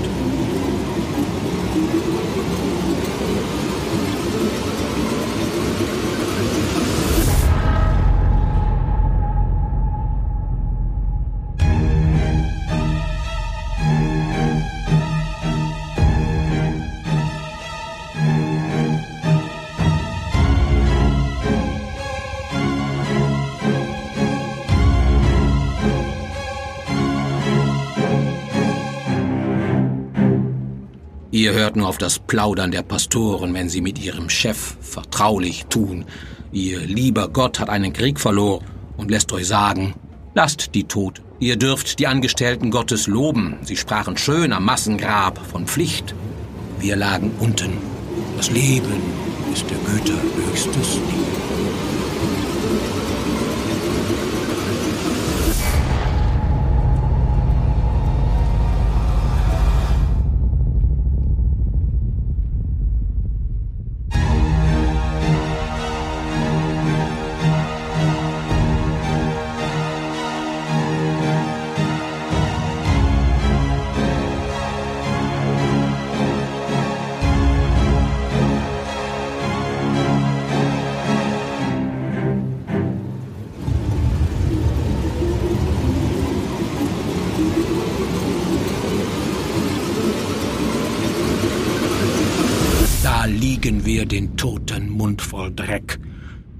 Anders, als wir sterbend dachten.